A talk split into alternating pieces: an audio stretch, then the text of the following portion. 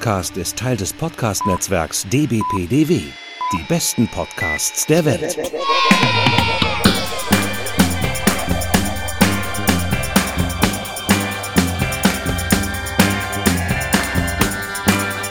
Herzlich willkommen beim E&U-Gespräch. Mein Name ist Markus und wir sitzen im, äh, im Domstudio. Und neben mir sitzt Der Benjamin. Hallo Benjamin und das bedeutet, wir haben hier eine E&U-Folge Classic. Eine E&U-Folge Classic aus Sehr dem gut. Domstudio. Aus dem Domstudio. Ich wollte fast sagen aus dem Studio Süd, aber das stimmt ja nicht. nee. Ich bin froh, dass du hier bist, Markus. Wir, Ja. Kommt mir so vor, als hätten wir uns schon länger nicht persönlich gesehen. Ja, kann sein, ich weiß nicht. Ich hatte ja jetzt auch Urlaub und wollte niemanden sehen. Okay, das sind so deine Urlaube. Nein, aber Benjamin, wir hatten ja schon so ein bisschen befürchtet, dass wir uns jetzt äh, vor deinem, äh, vor deinem, äh, vor deinem Arbeit, vor deiner arbeitlichen Auszeit und dem darauffolgenden Urlaub gar nicht mehr sehen. Haben das ja auch schon angekündigt in der letzten Folge. Und ja, jetzt ist- haben wir es doch nochmal geschafft und wir haben ordentlich was dabei, Benjamin. Wir haben ordentlich, wir haben was ordentlich dabei. was dabei. Und es wurde auch schon von einem ähm, sehr lieben Hörer von uns gefragt, wann es denn weitergeht mit äh, Modern Art 101. Ja, heute. Ja, sehr gut, Benjamin. Ja, äh, du, du willst ja noch nichts über dein Thema Nein. reden, weil du mich damit ja überraschst Ja, nachher. genau. Ich bin sehr gespannt. Ähm, und bei mir geht's mit der modernen Kunst weiter. Ausgezeichnet, Benjamin. Ähm, Möchtest du direkt starten? Ja, nur als kleine Vorrede nochmal. Das ist sozusagen der zweite Teil zu dem ersten Teil, der einige Folgen zurücklegt, wo ich über Im den Frühling, ja. in Frühling, wo ich über den abstrakten Expressionismus äh, spreche. Und ich würde den geneigten HörerInnen doch sehr ans Herz legen, ähm, diese Folge zum abstrakten Expressionismus ähm, vorher zu hören. Genau. Falls das nicht schon äh, geschehen ist. Prä Propädeutikum. Ja, weil ich ähm, daran sehr direkt anknüpfen werde. Und nur noch mal als eine Art Vorwort. Ähm, ich hatte ja angekündigt, eine kleine Reihe zu machen zu den Stationen der ähm, modernen amerikanischen Nachkriegskunst, die immer noch für mich so eine Art Framework meines eigenen Kunstverständnisses sind Ja. eigentlich. Und ähm, wir haben letztes Mal eben in den 40er, 50er Jahren in New York angefangen mit den abstrakten Expressionisten Innen. und ähm, haben eine Kunst kennengelernt, die aus riesengroßen, ungegenständlichen Schmierbildern bestand. Schmier- und Klecksbilder. Schmier- und Klecksbildern und andererseits auch einfach ein- oder mehrfarbiger Farbflächen, Ja. die eigentlich nichts mehr gezeigt haben, außer eben entweder irgendwelcher Schlieren und Kleckse oder eben äh, Farbflächen. Ja, ist ja auch schön. Und wir sind so ein bisschen auf der Note gelandet, dass es eine, eine Kunst ist, die ähm, mit unglaublicher Bedeutung aufgeladen wurde. Also diese Ja. Kunstwerke wurden zu ihrer Hochzeit oder eigentlich bis heute als quasi religiöse, spirituelle Objekte wahrgenommen. Ja. Ein, ein Anspruch an Kunst, an, an dem man bis heute noch knabbert irgendwie. Ja. Und ähm, die Frage war so ein bisschen, tja, wie macht man daran jetzt weiter, ja, wenn genau. man Wie geht's da jetzt weiter? wenn man die ja. Kunst auf so einen Sockel gehoben hat? Und es gibt natürlich mehrere Antworten auf die Frage. Und eine Antwort auf die Frage hat die Pop Art geliefert. Ja, Benjamin, und da muss ich jetzt mal ganz kurz reingerätschen, weil vor vielen, vielen Jahren, das E&U-Gespräch war gerade erst zwei, sprachen wir ja über Andy Warhol. Und ähm, ja, Ja, ich habe in diese Folge auch gar nicht reingehört Nee. mehr.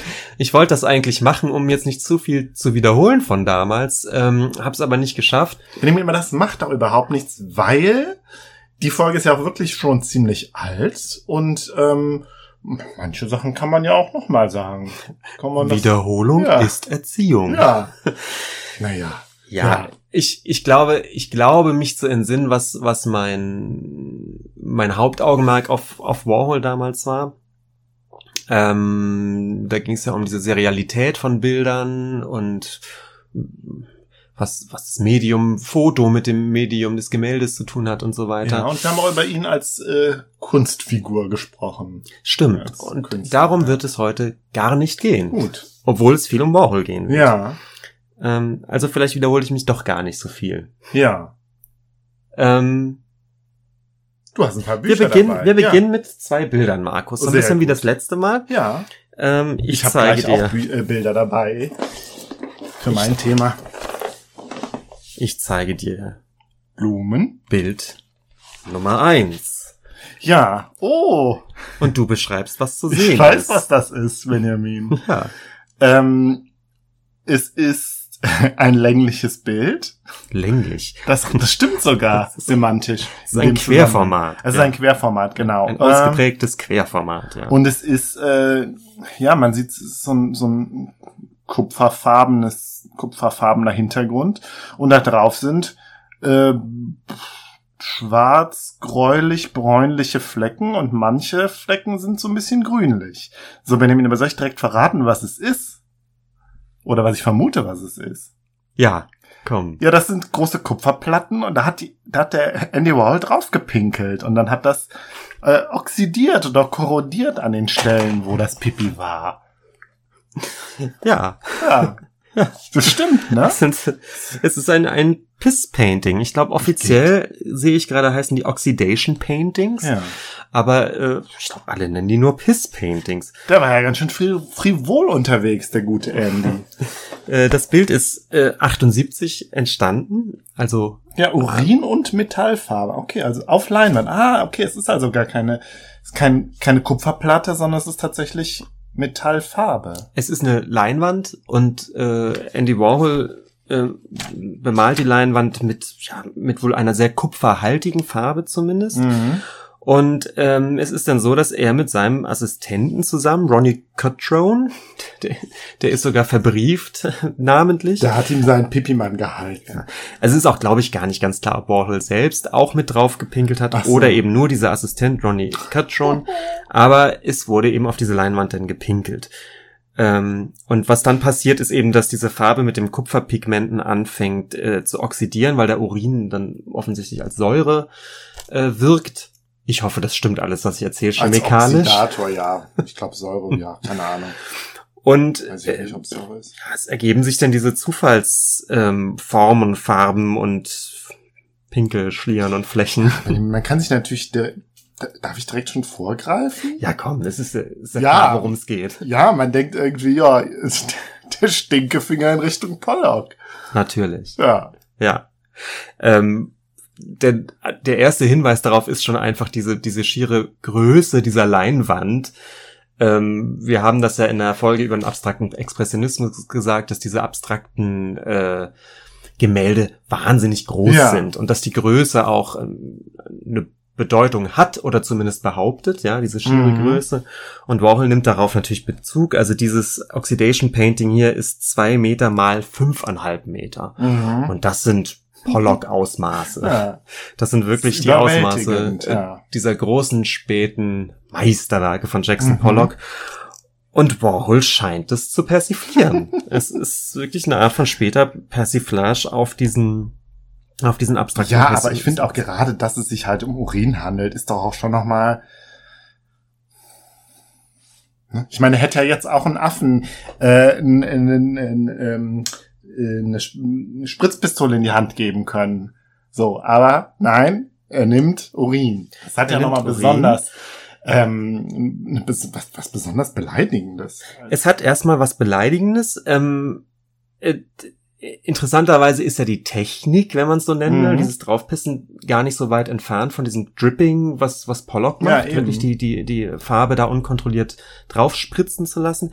Was ich mega witzig finde, ist, erstens geht es ja auch beim Pinkeln dann um diese Körperlichkeit, die Mhm. Pollocks Bildern immer unterstellt wird, ja, dass der Maler mit seiner ganzen Wucht des Körpers da diese Mhm. Farbe spritzt. Also das persifliert es ein bisschen. Und Markus, ist nicht das Malen mit dem Penispinsel auch Ja. ein, ein äh, Kommentar zu diesem männlichen Geniekult? Der, der männliche Geniemaler Pollock mit seinem Pinsel und der individuellen Handschrift und jetzt wird wirklich der Penis, der Phallus als Pinsel benutzt? Ich, ich glaube ja. So, ich Ja. das ist, das ist, Ja. so deute ich eigentlich diese Oxidation Paintings. Aber ja, die Frage ist halt, ob Warhol da, ob der das so bewusst als Statement gemacht hat. Das wissen wir nicht. Auch Wissen darüber wir nicht, werden wir ja. sprechen, über die Sphinx Warhol, der sich, Ui, der, der schwer zu greifen ist. aber man, man kann dieses Oxidation, diese Oxidation Paintings so ein bisschen so lesen, glaube ich. Ähm, auch wenn das mit dem Phallus vielleicht, ähm, ja, weiß ich nicht, ob, ob Warhol das so gesehen hat, aber zumindest, was du schon sagtest, der, der pinkelt auf Pollock irgendwie. Mhm. Ne? Also es ist ein, es ist ein Seitenhieb. Ähm, und es ist vielleicht ein spätes Beispiel für, für ein Künstler, der eben in der Generation nach Pollock kam. Und es ist ein spätes Beispiel für eine persiflierende Antwort auf den ja. abstrakten Expressionismus. Um, das habe ich dir einmal mitgebracht ja. und ich habe dir ein, ein zweites Beispiel mitgebracht. Nämlich, das Bild, glaube ich, kennst du auch, oder zumindest ähnliche Bilder. Es gibt mehrere in die Richtung. Was sehen wir? Ähm, das ist auch wieder ähm, Querformat.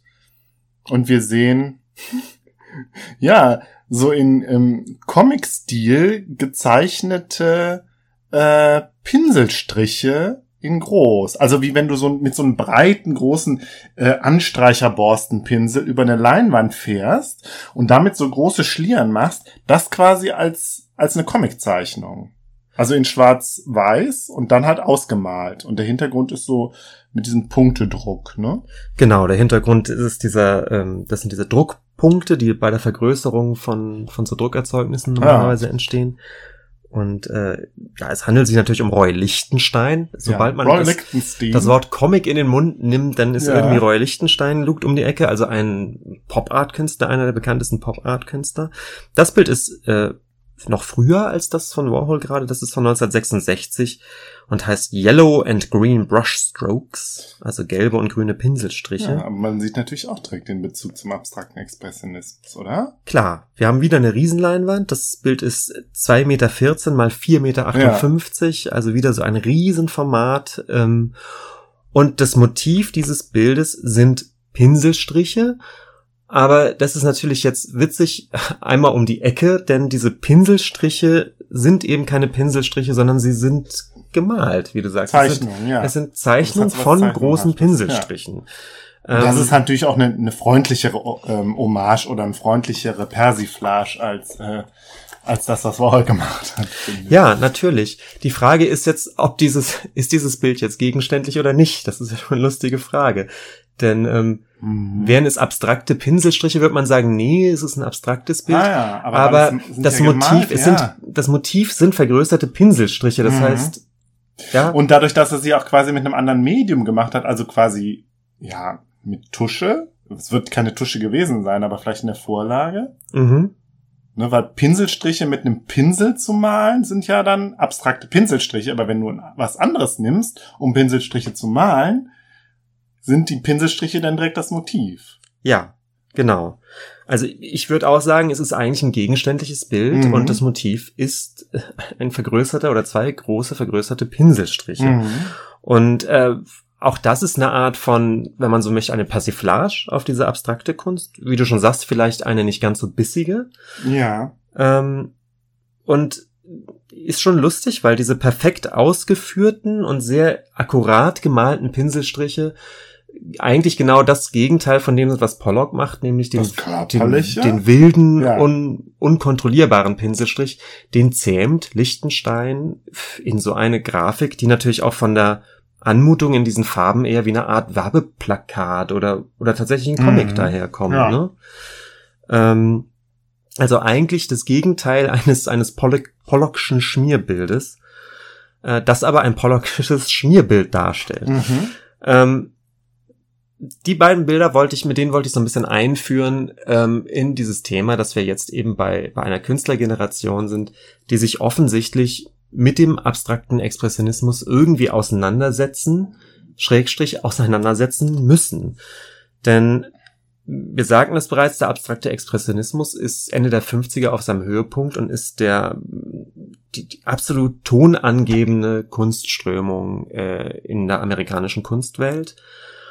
Ähm, und als junger Künstler, Künstlerin, musst du dich dem irgendwie stellen. Du äh, musst dann eben entweder diese Kunst weiterentwickeln oder eben etwas ganz anderes als Antwort finden. Mhm. Und tatsächlich ist es so, dass ja auch die, ähm, die abstrakten Expressionisten irgendwie auch eine Art ein Endpunkt der Malerei gesetzt Ja, haben. ja. Im Sinne von noch weniger darstellen kannst du nicht, ähm, noch wilder malen kannst du nicht, kannst die Leinwände nicht noch größer machen und ähm, diese mh, diese Autonomie, die der abstrakte Expressionismus gesagt hat, ein Bild darf nur sich selbst darstellen, die ist ja dann, wenn ich bei einer, einer einfarbigen Leinwand bin, Ja. irgendwie auch am- an einem Ende. Ne? Also Ja. eine purere Malerei als eine reine Farbfläche kannst du eigentlich Kann- nicht entwickeln. nicht, ja. Das heißt, die Malerei ist da an einer Art Sackgasse und das spürt natürlich die Künstlergeneration nach den abstrakten Expressionisten auch. Und ich, äh, man könnte eigentlich auch sagen, Lucy Lippert, die eine, eine Kunstkritikerin ist zu der Zeit, die deutet sogar die Pop-Artisten so ein bisschen so, dass sie sagt, wenn die ehrlich sind, die haben die abstrakten Expressionisten zum Teil schon verehrt. Die, die haben die geschätzt.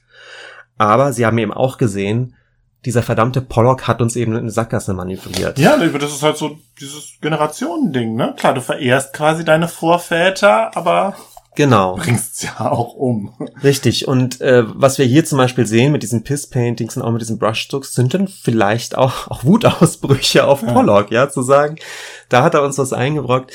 Und äh, ich sagte es bereits, man hat das Gefühl, man kann diese, diese Art der Malerei eigentlich ähm, nicht, nicht weiterentwickeln. Und was eben diese junge äh, Künstlergeneration tut, ist das exakte Gegenteil. Und meine heutige Folge wird der Versuch sein, die Pop Art als das exakte Gegenteil des abstrakten Expressionismus darzustellen. Mhm. Ähm, ich weiß Eine nicht, ob das ja. n- wirklich eine absolute Antithese. Ja. Ähm, und ich werde das Stück für Stück aufrollen und ich bin mir auch nicht sicher, ob das klappt oder aufgeht. Also ja. das ist natürlich, dass, der, dass die Pop Art eine Reaktion auf den abstrakten Expressionismus ist, ist, ist klar. ja. So, so geht die Kunstgeschichte, ja. Aber ähm, das ist nun wirklich das exakte Gegenteil sozusagen, sagen, ist bis ins Detail rein die Antithese. Ähm, das weiß ich nicht, ob das aufgeht, ehrlich gesagt, aber ja, aber so, so ist ja es. die Erzählung. So ist ja wieder die er Erzählung über die westliche Kunst, die sich ja irgendwie auch so dialektisch fortbewegt, ne? Genau. These, Antithese und dann vielleicht Synthese, ich weiß nicht, vielleicht kommen wir da dann in der, in unserer nächsten Folge zum, zur modernen Kunst dazu. Mal gucken, wie es dann weitergeht mit der Entwicklung. Ja, es, es, das ist interessant. Darüber, darüber werden wir zu sprechen haben. Es, ich Mhm. glaube, es gibt eine Synthese.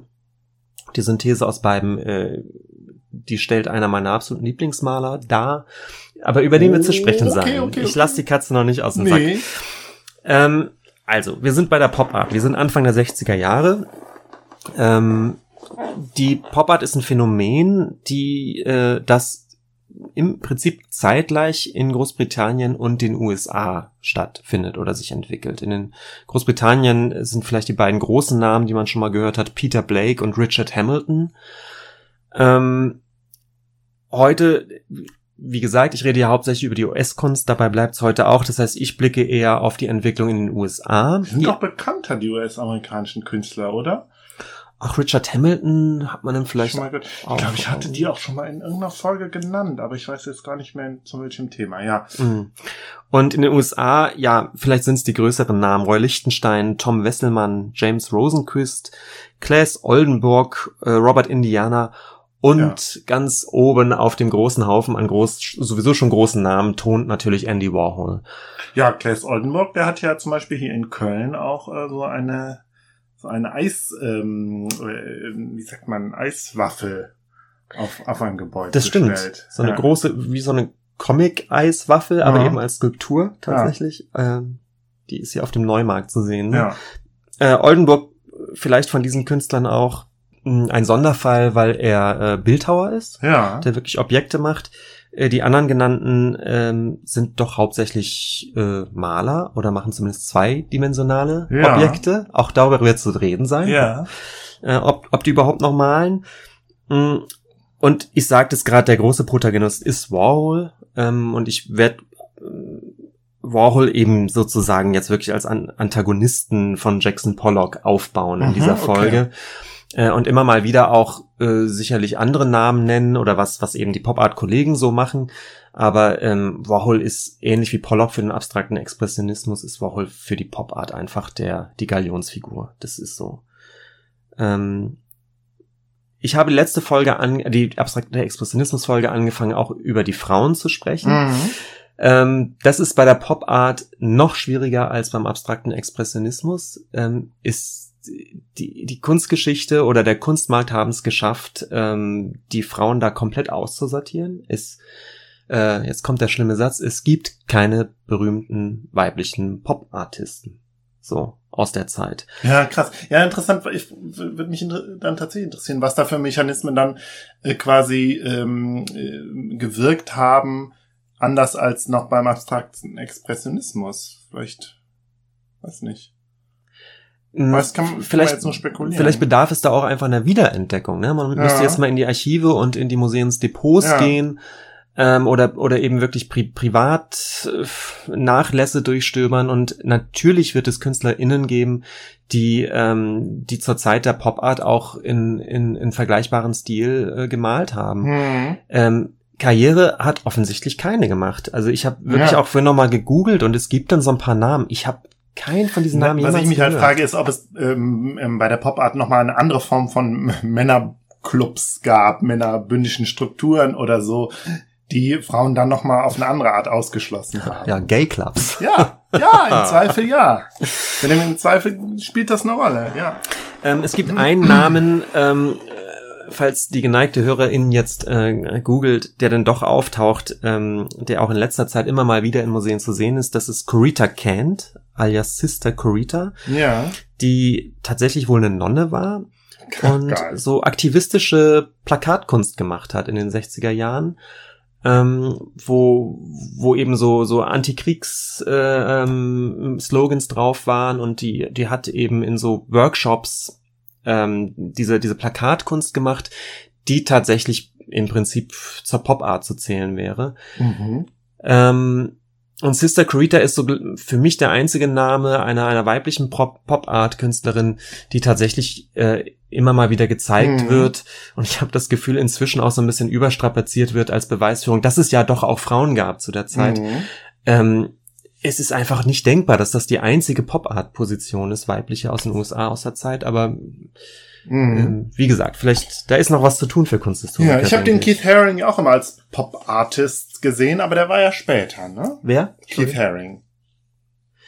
Äh, Keith war Haring, eine Generation später, oder? Ja klar, der startet natürlich Ende der 70er durch mhm. und bezieht sich ganz stark auf die Pop-Art, aber ist eigentlich, ist zu spät zur Party, mhm. sozusagen. Okay. Ja. Also ja. wenn wir von klassischer Pop-Art reden, starten wir wirklich Anfang der 60er und äh, natürlich zieht sich das durch bis in die 70er, mhm. 80er. Die, die Künstler leben und arbeiten ja alle noch. Aber die Pop-Art ist, ist ein 60er-Film. Ja, eigentlich. okay. Ja. Ähm, fangen wir an mit unseren Gegensatzpaaren sozusagen. Mhm. Wir arbeiten uns ja jetzt am abstrakten Expressionismus ab und ähm, ja, der Elefant, der im Raum steht, der abstrakte Expressionismus war eben abstrakt und mit der Pop-Art sind wir plötzlich wieder gegenständlich.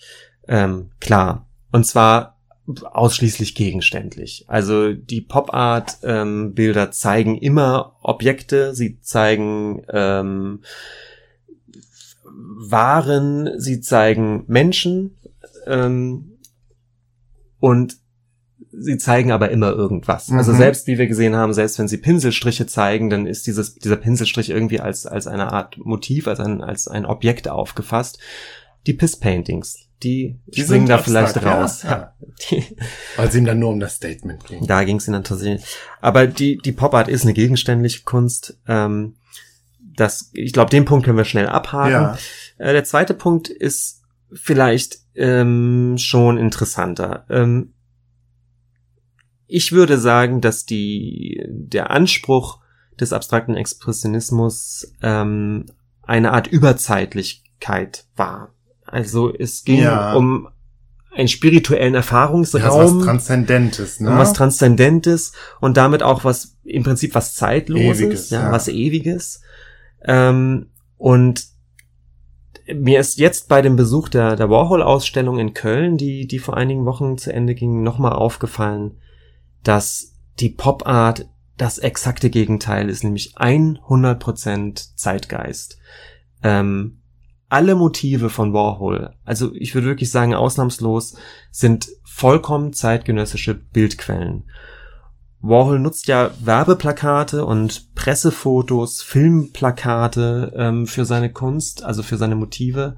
Ja. Und das sind alles Dinge, die er in seinem Umfeld findet. Wenn er eine, eine eine, eine Fotografie äh, ja. benutzt als Motiv, dann ist es eine, eine Fotografie, die innerhalb seiner, also wirklich unmittelbaren Jetztzeit entstanden ist. Ja, also völlig, äh, wie sagt man denn, äh, was ist das Gegenteil von transzendent? Immanent? Nee, das passt irgendwie nicht. Ist es immanent? Nein. Was ist das Gegenteil von transzendent? Eigentlich immanent, ja. ja. Nee, aber ich überlege auch noch nach einem guten Begriff und wenn, wenn man so sagt, ähm, überzeitlich, dann ist es so sehr, was so sehr kurzzeitiges eigentlich, was sehr so ähm, ähm, vergänglich, aber vergänglich ist vielleicht hm. Mir fehlt, mir fehlt Ephemer, kann man das sagen? Das? Na, Ephemer wird tatsächlich bedeuten, dass das Kunstwerk dann irgendwann einfach verschwindet. Also so, es gibt ja, ja ephemäre Kunst, ja. also Performance-Kunst. Ja, gut. Also jetzt also Motive, im, ja. kunsthistorischen hm. Sinne. Im übertragenen Sinne, nee, ein Ephemer passt, glaube ich, nicht. Aber es ist, äh, es ist völlige Gegenwartskunst. Ja. Über das Profane oder auch okay. das Banale der, ja, ban der, Themen, dann werden ja, wir noch genau. sprechen okay. müssen. Mir geht es jetzt erstmal auch um diesen Zeitfaktor, dass es plötzlich eine Kunst ist, die völlig auf das Jetzt guckt. Ja. Und Warhol ist niemand, der in Archive stiefelt und sagt, oh, er hat eine ganz interessante alte Fotografie gefunden, ja. da macht er jetzt ein Gemälde draus, sondern er ist jemand, der die allerneueste Vogue aufblättert und da das Bild findet, was, was er denn in, in Kunst übersetzt. Ja. Und ähm, ich glaube, dass das betrifft die allermeisten Pop-Artisten. Die mhm. suchen ihre Motive in der Jetztzeit, ähm, die porträtieren äh, nach Fotos, die, die jetzt gerade entstanden sind. Und es ist ähm, weder eine rückwärtsgewandte Kunst, noch eine, die eben eine Art von künstlerischer Überzeitlichkeit mhm. ähm, in Blick hat. Mhm. Ähm, dass diese Kunstwerke dann natürlich in Museen kommen und eine Art von Überzeitlichkeit bekommen, was ikonisch was dann überzeitlich ist, das ist vielleicht eher eine Sache, die dann in der Rezeption passiert, ja. ja. Das, das, das macht Kunst eben. Aber die Bildquellen sind völlig gegenwärtig ja. zu der Zeit. Mhm. Und auch so ein Stück weit zufällig. Vielleicht kann man das auch sagen. Ja, da, da, da kommen okay. wir drauf. Mhm. Ähm, ich meine, das ist, das, ja, das hängt natürlich direkt mit dieser, mit dieser, mit diesen gegenwärtigen Zeit, äh, mhm. Zeitdokumenten zusammen. Ich habe mal äh, dir ein Bild mitgebracht. Ähm, ich sagte, Warhol benutzt Pressefotografien.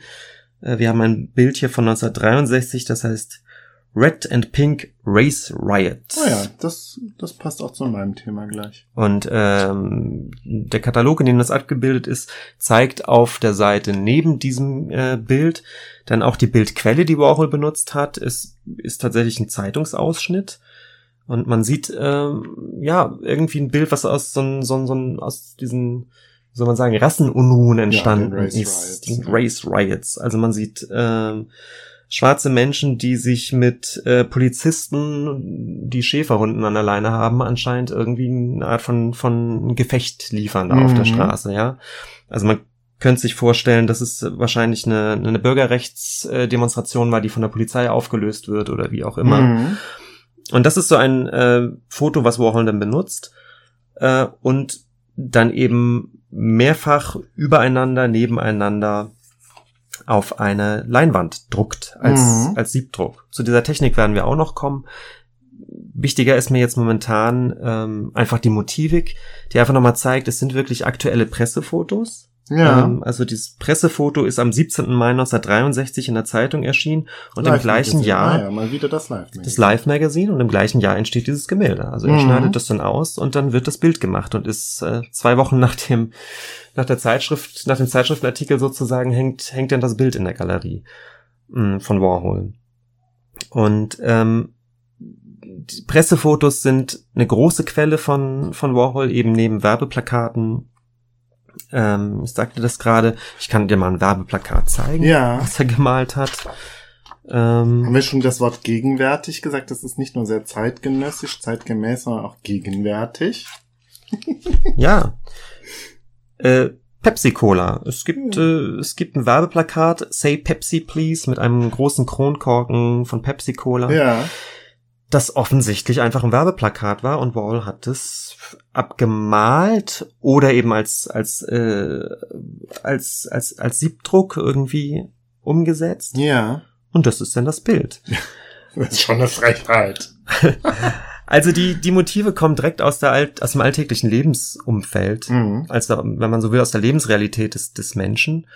Äh, und das sind eben Dinge, die die Menschen tagtäglich entweder an U-Bahn-Stationen, im Werbefernsehen, in Zeitschriften, in Zeitungen sehen ähm, oder eben einfach aus ihrem wirklich alltäglichen Leben kennen. Es gibt ja auch Produkte, die berühmten Suppendosen, die Warhol als, als Bilder malt.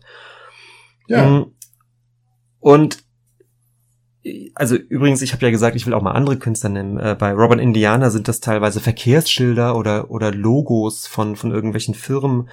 James Rosenquist ist auch so jemand, der eher das Live-Magazin äh, durchackert und dann da seine seine Motive rausnimmt. Also das das ist typisch Pop Art. Kurz vielleicht Robert Indiana, über den sprachen wir schon in der letzten Folge. Der hat doch dieses Love äh, Zeichen gemacht, genau. oder? Diesen Schriftzug, ja. ja. ja. Mhm. Und mh, diese Hinwendung zur, zur alltäglichen Lebensrealität würde ich auch sehen als das exakte Gegenteil dessen, was ich immer mit der ähm, Spiritualität oder du sagtest Transzendenz, mit diesem Transzendenzversprechen des abstrakten Expressionismus sehen würde. Ich äh, hatte erzählt, dass es den abstrakten Expressionismus darum ging, ein autonomes Kunstwerk zu schaffen, das sich eben nicht mehr auf die Lebensrealität des Menschen bezieht, sondern sich nur noch auf sich selbst bezieht. Also ja. das autonome Kunstwerk zeigt nichts Alltägliches und es bezieht sich eigentlich auch nicht mehr auf dies, auf das alltägliche Leben des Menschen. Es bezieht sich auf sich selbst. Es ist ein, eine Entität mhm. in sich und damit natürlich auch der, der Lebensrealität des Menschen völlig entrückt. Und ich glaube, dass die Pop-Art eben exakt das Gegenteil macht. Die Pop-Art klebt am Alltag des Menschen. Ja. Sozusagen. Wirklich am profansten Alltag, ne? Genau. Ja. Und du sagtest das, du sagtest das mit der, mit der Profanität. Ich würde sogar sagen, es geht so weit, dass diese, diese Bildmotive dann so sehr alltäglich ist, dass die, dass es eine Banalität bekommt. Das mhm. sind banale, banale Motive. Wir, äh, es gibt die, die Campbell Suppendosen von Andy Warhol. Es gibt eben diese, mh, mm, diese äh, Zeitungsartikel, die, ähm, die alltäglich sind letztendlich ähm, oder eben auch nicht alltäglich. Manchmal sind es auch besondere Ereignisse, aber in der puren Fülle, wie er sie auf Bilder bringt, ist es irgendwie klar, es geht, es geht um die schiere Masse dieser, dieser dieser Bilder, die er da bewältigt. Und in dieser Masse kriegt's einfach, wird's, wird's banal. Also. Ja, und die haben dann vielleicht auch, das, ich hoffe, ich greife jetzt nichts vorweg, auch keine Hierarchie mehr. Also klar, du kannst natürlich sagen, hier so ein, so ein Bild von so einer, ähm, von so einem Race Riot, das ist natürlich eminent politisch. So könnte man ja auch als ein Statement gegen den Rassismus verstehen. Aber wenn er zugleich äh, äh, eine Suppendose oder zugleich ein Pepsi-Bild ähm, macht, dann ist das natürlich gewagt. So. Ja, vielleicht bleiben wir bei dem das, Punkt. Ja. Setzt, kann, kann, kann man ihm natürlich vorwerfen, er relativiert irgendwie den Rassismus an der Stelle oder er re relativiert irgendwie die, die relevanten momentanen politischen Ereignisse. Er positioniert sich da nicht, sondern er reiht halt einfach nur die Bilder, die er, die er, die an ihm vorbeirauschen, reiht er ein in einen großen Bilderreigen oder ein großes Sammelsurium an Bildern. Wir sind natürlich dann auch wieder ganz kurz vor der Postmoderne. Ja. Ja. Ja, das finde ich, das finde ich interessant. Die, die, so auch, wie soll man sagen, die Beziehung von Warhol zu seinen Motiven ist so ein bisschen unklar. Ähm, vielleicht, ähm, er sieht sie halt wirklich nur als Bilder und nicht als Bedeutungsträger, sondern einfach nur als ja. Ein Ornament oder so. Also irgendwas, was eine Oberfläche, das ist vielleicht der Begriff.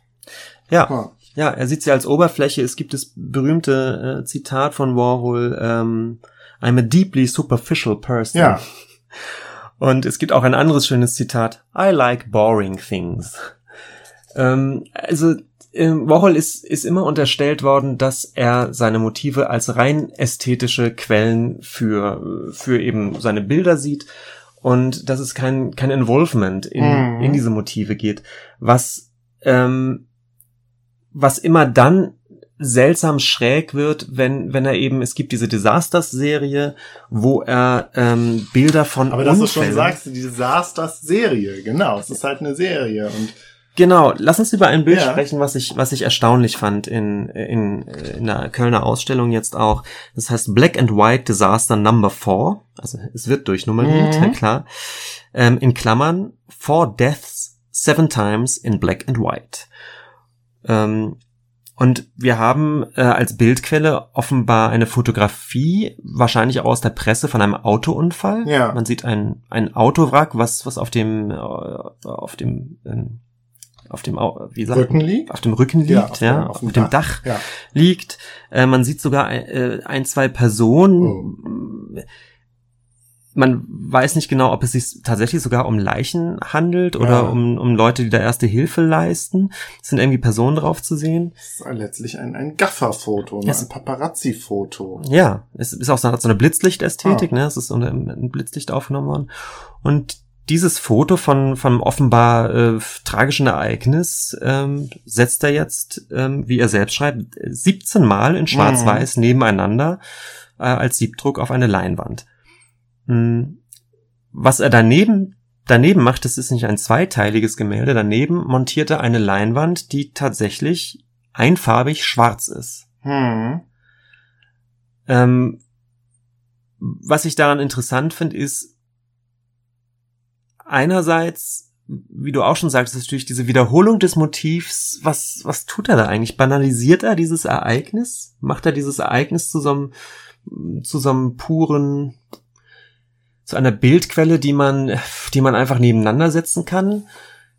Also ich habe irgendwie nie das Gefühl, dass sich das, das Leid oder die Dramatik dieses Bildes dadurch potenziert, sondern ist banalisiert, oder? Ich weiß nicht, weder noch. Es ist vielleicht ja auch irgendwie so eine Medienreflexion. So.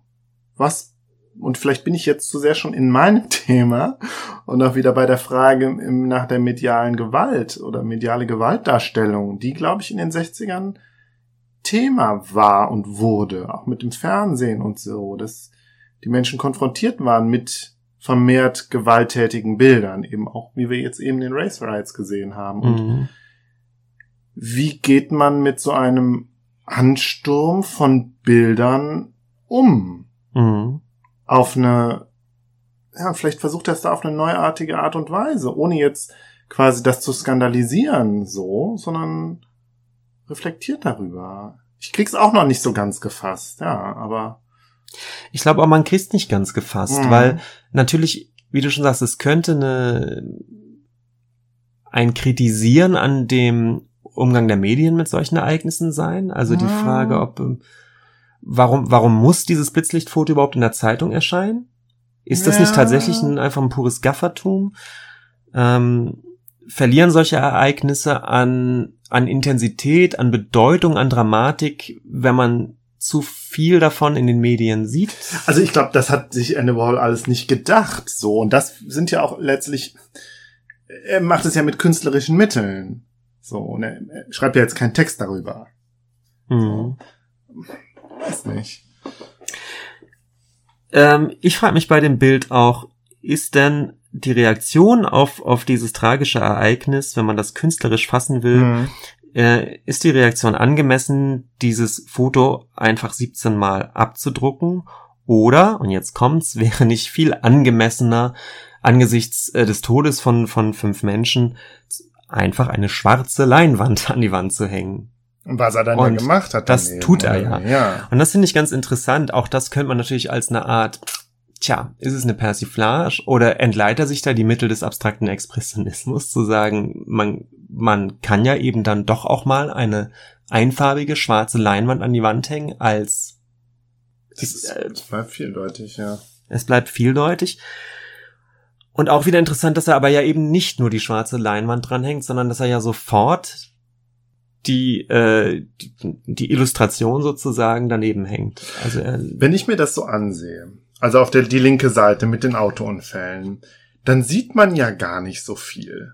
Man sieht un, ähm, äh, undeutig, äh, undeutliche Schwarz-Weiß-Bilder. Man erkennt vage, dass es ein äh, Auto hat, äh, Auto ähm, darstellt, das auf dem Dach liegt.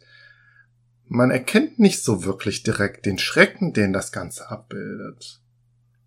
durch die Wiederholung und durch die letztendlich auch Verkleinerung des Motivs. Ja, ne? und vielleicht Natürlich- reflektiert aber auch das irgendwie, dass, dass die Darstellung, also die, der Abdruck eines solchen Bildes in einer Zeitung ja schon so ein Stück weit sinnlos ist. Weil was hat das auch für einen Informationswert? Also man, Klar, was hat es für ein es Informationswert? wird dem, dem Schrecken nicht, nicht gerecht. Aber weiß ich nicht, man denkt irgendwie, man müsste es ja darstellen, weil es einen gewissen Neuigkeitswert hat oder einen Sensationswert, dem aber irgendwie dann doch, das Bild kann dem aber dann doch irgendwie nicht so ganz gerecht werden. Hm. Vielleicht macht er sich auch ein bisschen darüber lustig, ein Stück weit, dass, dass es eben diese Bilder gab. Ich muss auch dann denken an den, an den Film hier mit dem, mit dem, ach, wie hieß der nochmal? Nightcrawler. Mit dem Reporter, dem Fotograf, der immer die Unfälle fotografiert hat Mhm. und so. Ja.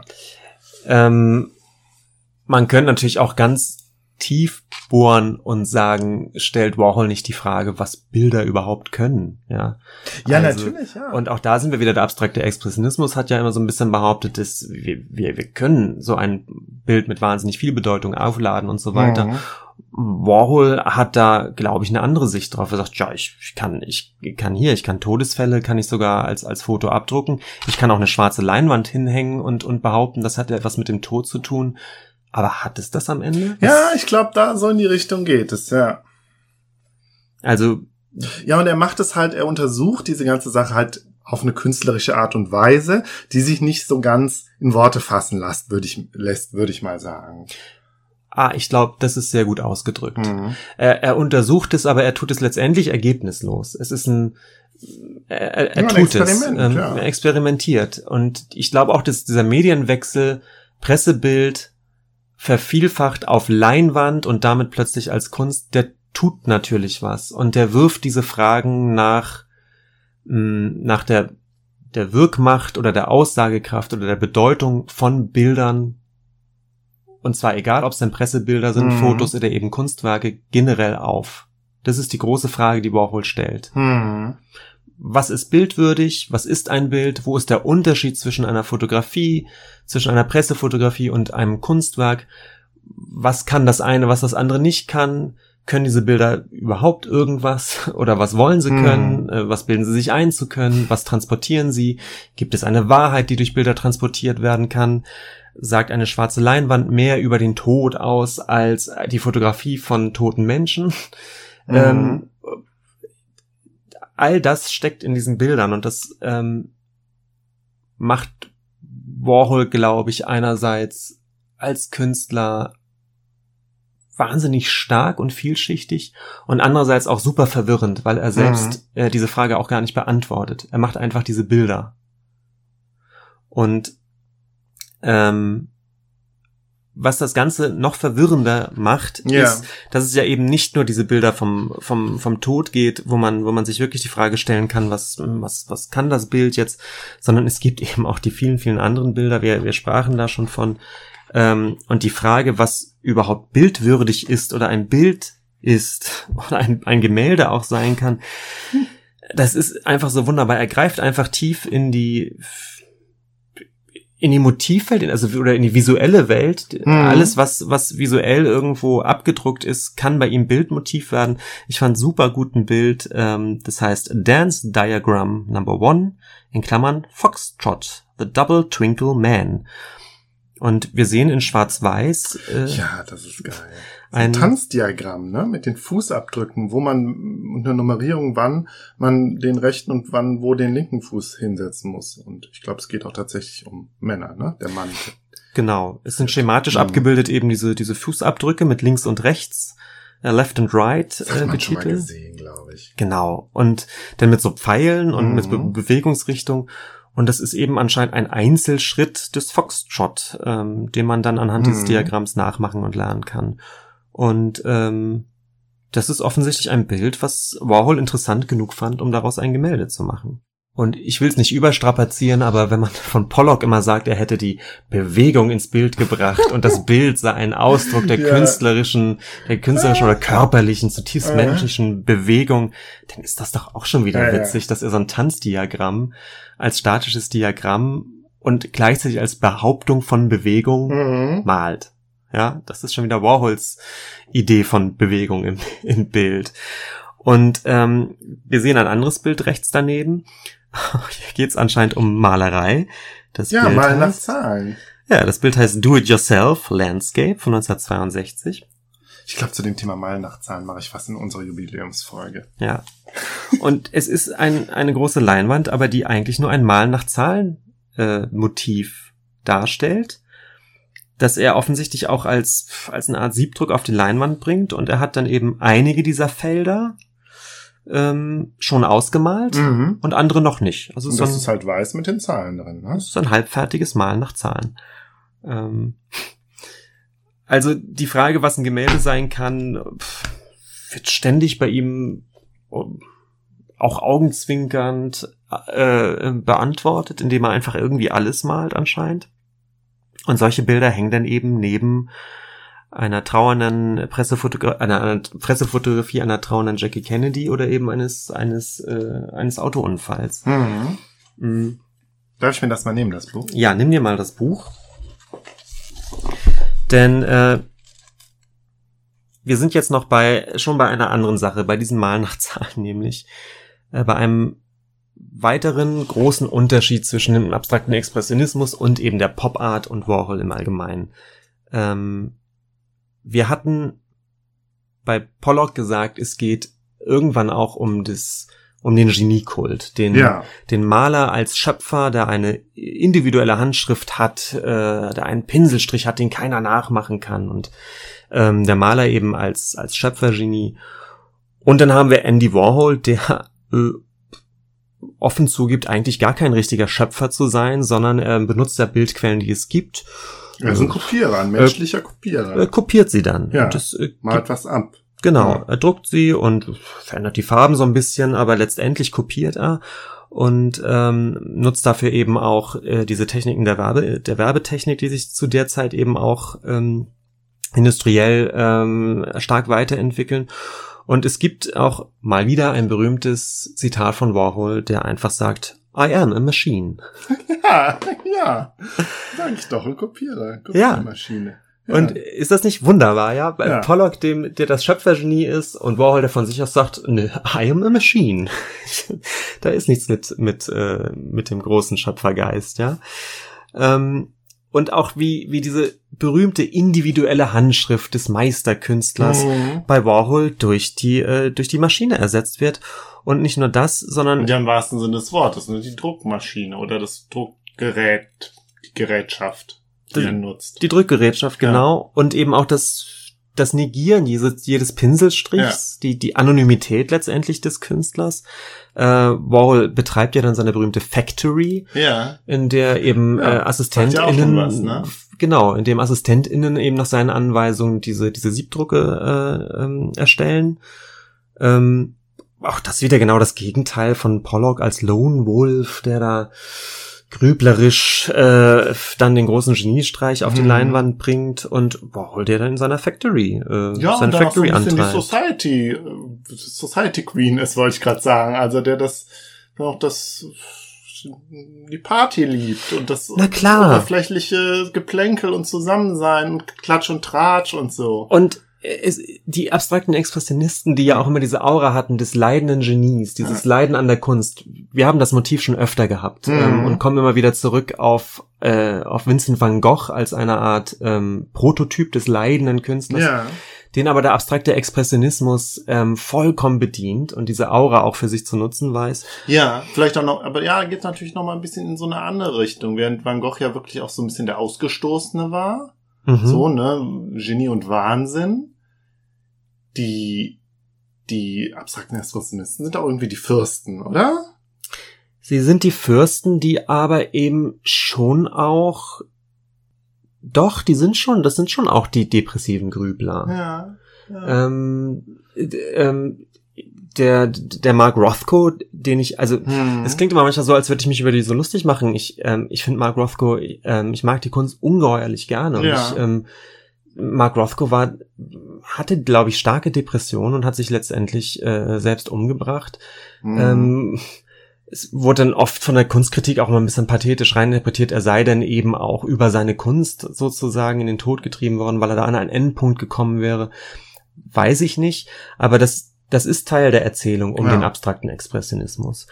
Was und, ich halt, ich, ich, und wie du schon sagtest, Warhol ist eine Queer-Ikone und nimmt, Ja. nimmt jede Party mit und Genau, und da, vielleicht reden wir da auch in einer anderen Folge nochmal drüber. Es ist ja so interessant, was für eine Verschiebung im Männlichkeitsbild da ähm, mit einherging. So. Also, Ja. ne, du hast halt wirklich die, die erz-heterosexuellen abstrakten Expressionisten, haben wir auch in unserer entsprechenden Folge schon hinlänglich drüber gesprochen.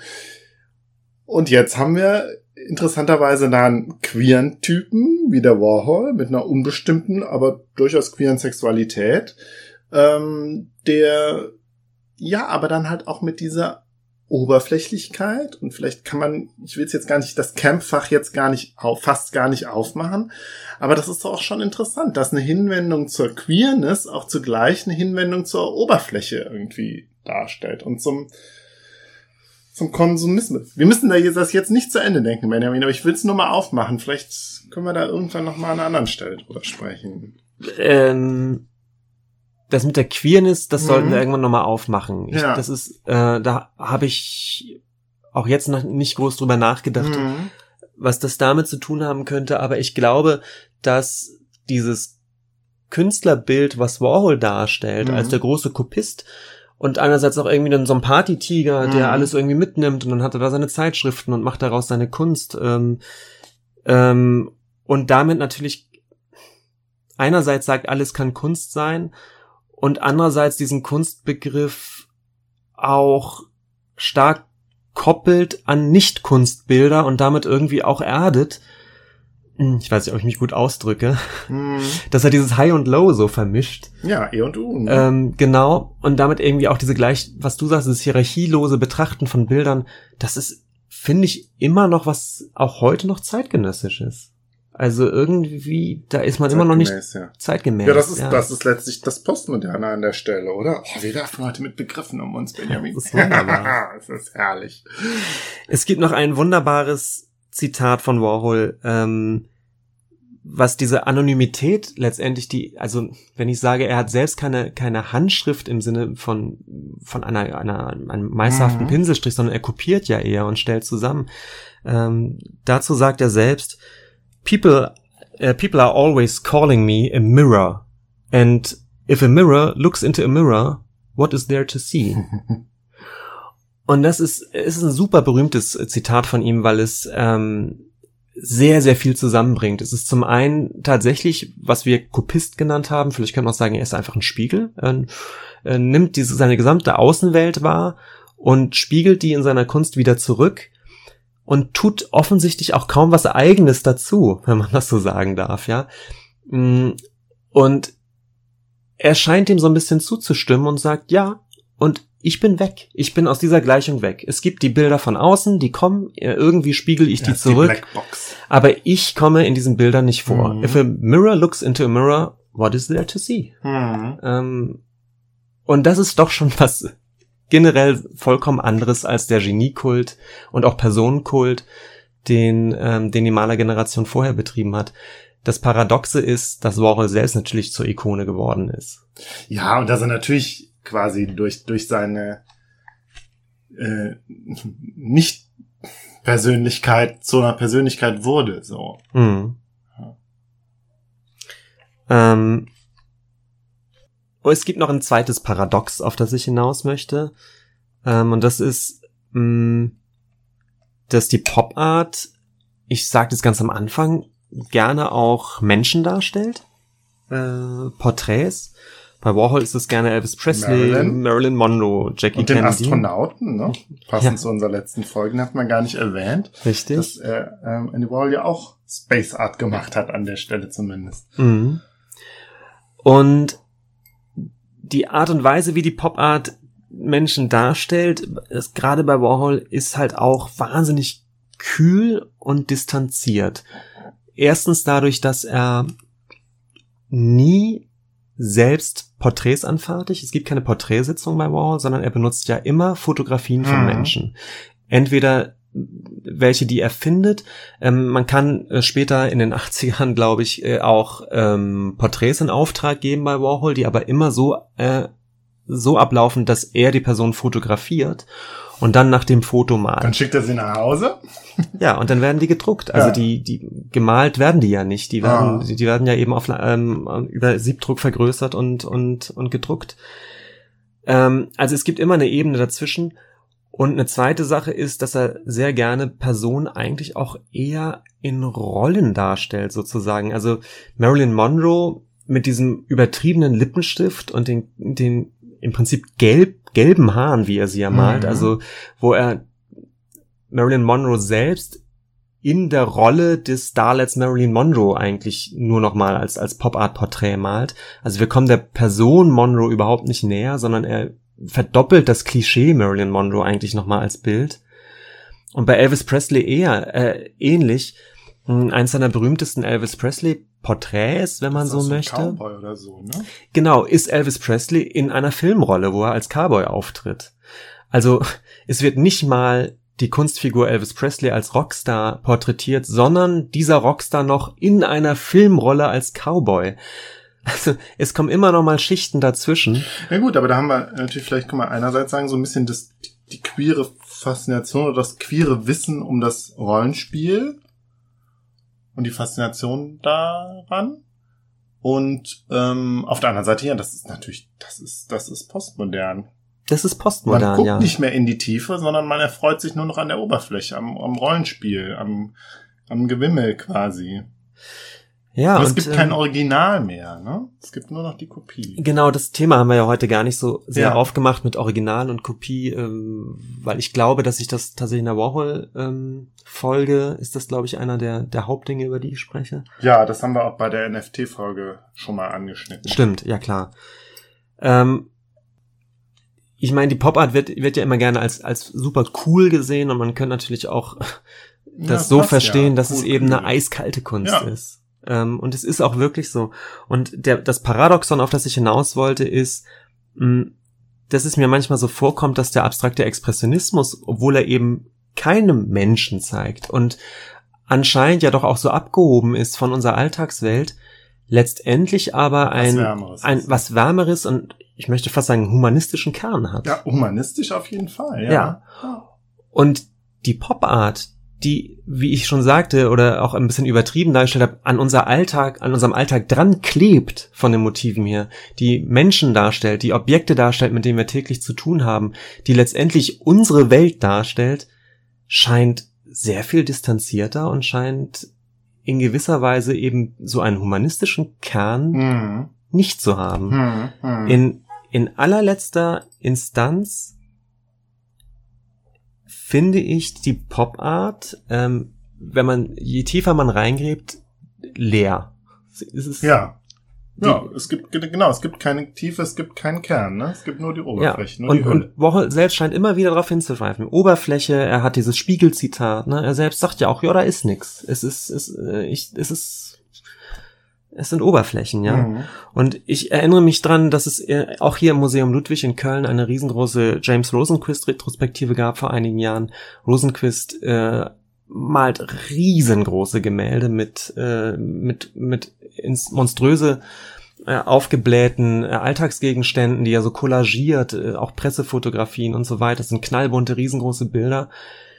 Ähm, die eiskalt sind. Das sind, das sind Werbeleinwände. Also ich, ich, ähm, während ich Warhol ja wirklich verehre, bei Rosenquist habe ich wirklich das Gefühl gehabt, nee, das ist eiskalt. Da konnte ich Mhm. mir nichts rausziehen. Mhm. Das war eiskalte Kunst. Und äh, ich habe jetzt ähm, hier aufgeschrieben, sozusagen als eine Art Schlusssatz, ich habe den Eindruck, dass der abstrakte Expressionismus versucht hat, ähm, Ungegenständliches mit so viel Bedeutung wie möglich aufzuladen, hm. während die Pop Art die völlig gegenständliche Welt letztendlich vollkommen sinnentleert, vollkommen bedeutungslos hm. da als pure Oberflächen darstellt. Hm. Was irgendwie paradox ist. Ähm, aber das ist so ein bisschen mein Fazit. Ja, so eine Umkehrung stattgefunden, ja. Ja. Da müssen wir irgendwann mal in irgendwelche Richtungen dran anknüpfen. Also jetzt abgesehen auch, ja. von deinem, auch von der Kunst. Ja, ich finde das auch interessant. Und wie das vielleicht auch die Pop-Art irgendwie auch ja so eine m, hm, totale Herabsetzung irgendwie von so, von so Schwellen, was Kunst anbelangt. Ne? Kunst ist ja irgendwie dann auch doch, ne, und da sind wir wieder, wieder bei Keith Haring, ist leichter zugänglich, weil man die Motive kennt und so. Und es ist genau. nicht mehr die ne, also ne, ich denke jetzt wieder in E und U-Kategorien. Mhm. Es ist halt was, was normale Leute von der Straße auch verstehen und schön finden können. Weißt du, es ist, ja. man braucht halt nicht mehr dieses, dieses kulturelle Kapital, um das zu verstehen, was man braucht für, für den abstrakten Expressionismus. Es ist eine Pop. Aber, es ist Pop. Ja, ja. aber eigentlich braucht man es dann doch wieder, um es zu verstehen. Also es ist, ähm, oberf oberflächlich. Auf den ersten Blick ist es leicht zugänglich. Aber um die Implikationen, die kunstgeschichtlichen Implikationen zu verstehen, muss man natürlich dann doch sich wieder damit auseinandersetzen, tiefer. So. Aber ich sehe halt das ja. erste vielleicht auch ein Stück weit als so ein Befreiungsschlag. Also dieses, die Beschäftigung mit dem banalen, alltäglichen, vergänglichen, dem, der Bilderwelt der Masse, ja. So. Ja und ich denke auch manchmal, wir, wir kommen ja aus den 50er Jahren, mhm. weißt du, wo man, wo man diese Reklamen kennt, das, das, die, äh, das, das Modern Home, das Auto, mhm. die Waschmaschine, die, die in der Reklame gepriesen wird als, als das Glück der, der, mhm. der Modern Family. Ja, der Hausfrau. Ja. Und in, da dockt ja die, die, äh, die Pop Art total an und dupliziert eigentlich auch diese, diese visuelle Welt, wenn man so will, diese visuelle Kultur. Da, ah. da ziehen ja ihre Motive raus. Und ich finde, das ist, einerseits frustrierend, aber eben auch irgendwie der Kniff von Warhol, dass, dass er nie durchscheinen lässt, ob er diese, diese visuelle Welt persifliert oder ob er sie sich aneignet. Mhm. Und tja, ich weiß es eben nicht. Du sagtest, es ist eine zugängliche Kunst, andererseits muss man sich damit beschäftigen. Mhm. Ich weiß aber auch nicht, was übrig bleibt, wenn man sich damit beschäftigt. Ähm, klar ist, glaube ich, dass kunsthistorisch ähm, erweitert das unserem, unsere Vorstellung davon, was Kunst ist oder worüber Kunst reflektiert, mhm. äh, unermesslich. Ähm, und da ist Warhol auch immer noch äh, wirklich ein Gigant, weil mhm. ähm, diese Fragen, weil er uns auch diese Fragen un, unaufgelöst sozusagen vor die Füße geworfen hat. Ne? Was, mhm. was ist ein Bild, was kann es, was sagt es aus? Und er selbst gibt sich halt immer sphinxenhaft und sagt, er kann dazu eigentlich nichts sagen. I'm, I'm a machine. I like boring things. Ist natürlich auch Pain in the Ass, der Typ. Auf seine Art. Ja.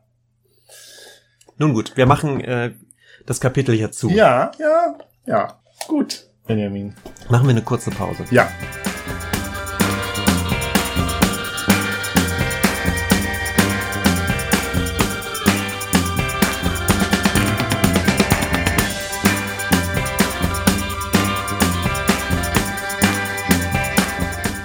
So, Benjamin, wir haben jetzt zur Vorbereitung auf mein Thema einen äh, Ausschnitt aus einem Film gesehen. Was haben wir denn da gesehen, Benjamin?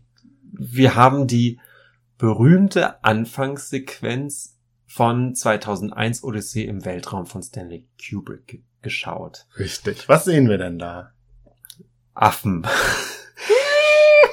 Debatable. ah, okay. Ja. Äh, ja, wir sehen so eine, so eine Savannenlandschaft oder ja. so. Ähm, und ja, Affen. Also ich weiß ja, dass es sich um Menschen in Affenkostüm handelt. Das macht es ein bisschen witzig, ja. wenn man es heute guckt. Ich dachte immer, es sollen Affen, auch. Affen also darstellen. Also nicht nur vom, nicht nur von den Masken her, sondern auch von der, vom, vom Verhalten irgendwie schon. Ja. ja, die stehen manchmal auch zu, zu, zu menschlich ja. und so. Naja, also eine Affenhorde, beziehungsweise teilweise auch zwei. Horde, genau. Und es fängt damit an, dass dass irgendwie erzählt wird, wie die Affen sich äh, an, wie andere Tiere töten? So. Mm, Nein. Am Das sieht man nicht. Ja, man sieht das doch, aber Nein, die erzählen am Anfang gibt es einen Konflikt zwischen zwei Affengruppen. Ja, noch am Anfang leben die, ah, also es sind ja keine Affen, sondern es sind Australopithecinen. Ach so, der Streng genommen- Australopithecus ist Ja. ja ein Vorfahre des Richtig, Menschen genau. Es ist ein, der gehört zur Gruppe der Hominini, also ist näher mit dem Menschen verwandt. Hominini. Nicht Homimini, das sind kleine Menschen. Homomini. Homomimi. Klar. Wir hören auf. Ja, ja, es muss aufhören. Ähm, ähm, nein, die sind tatsächlich näher mit dem äh, Homo verwandt als mit dem äh, Schimpansen. Gehören also nochmal zur Untergruppe der richtigen Menschenartigen mit ein paar anderen Gattungen noch. Hm? Ja, du? ich überlege gerade, Ja. ähm, bisschen Basiswissen Evolution ist, es gab einen gemeinsamen Vorfahren zwischen Affen und Menschen und dann gab es Ja, eine ist ja die Frage, Aufspaltung. welche Affen? So, Ach hey, ich merke gerade, ich ja. bin, Schimpansen. mir, mir fehlt Basiswissen da. Denk, Äh, denk an die Trimates. ja, Benjamin, heute kommt alles zusammen, ich sag's dir. So, also, wir sind in der Savanne und äh, Stanley Kubrick hat das natürlich in London im Studio gedreht. ja, man sieht es auch an den gemalten Hintergrund. Ja, aber es ist trotzdem ganz wunderbar. Mhm. Und ähm, genau, aber zum ersten sehen wir so ein friedliches, friedliche Koexistenz von Affenmenschen ähm, und Tapiren, die es niemals in Afrika gegeben hat zu der Zeit, aber egal. Und da sind die Affenmenschen noch Menschenaffen, also sie sind noch Tiere, sie sind, die haben noch eine tierische Existenz Mhm. ne? und leben so neben den Tapiren. Und dann die so die zweite Szene, die wir sehen, ist tatsächlich dieser Konflikt mit einer anderen Horde um ein Wasserloch. Mhm. Ne? So ein Territorialkonflikt. Ich sage das den Begriff jetzt schon mal. So, und was passiert dann, Benjamin? Dann passiert ja was Wichtiges. Dann ist da ja auf einem, dann steht da ja was. Ach ja, stimmt. Ja. Dann kommt der Monolith. Ja, genau.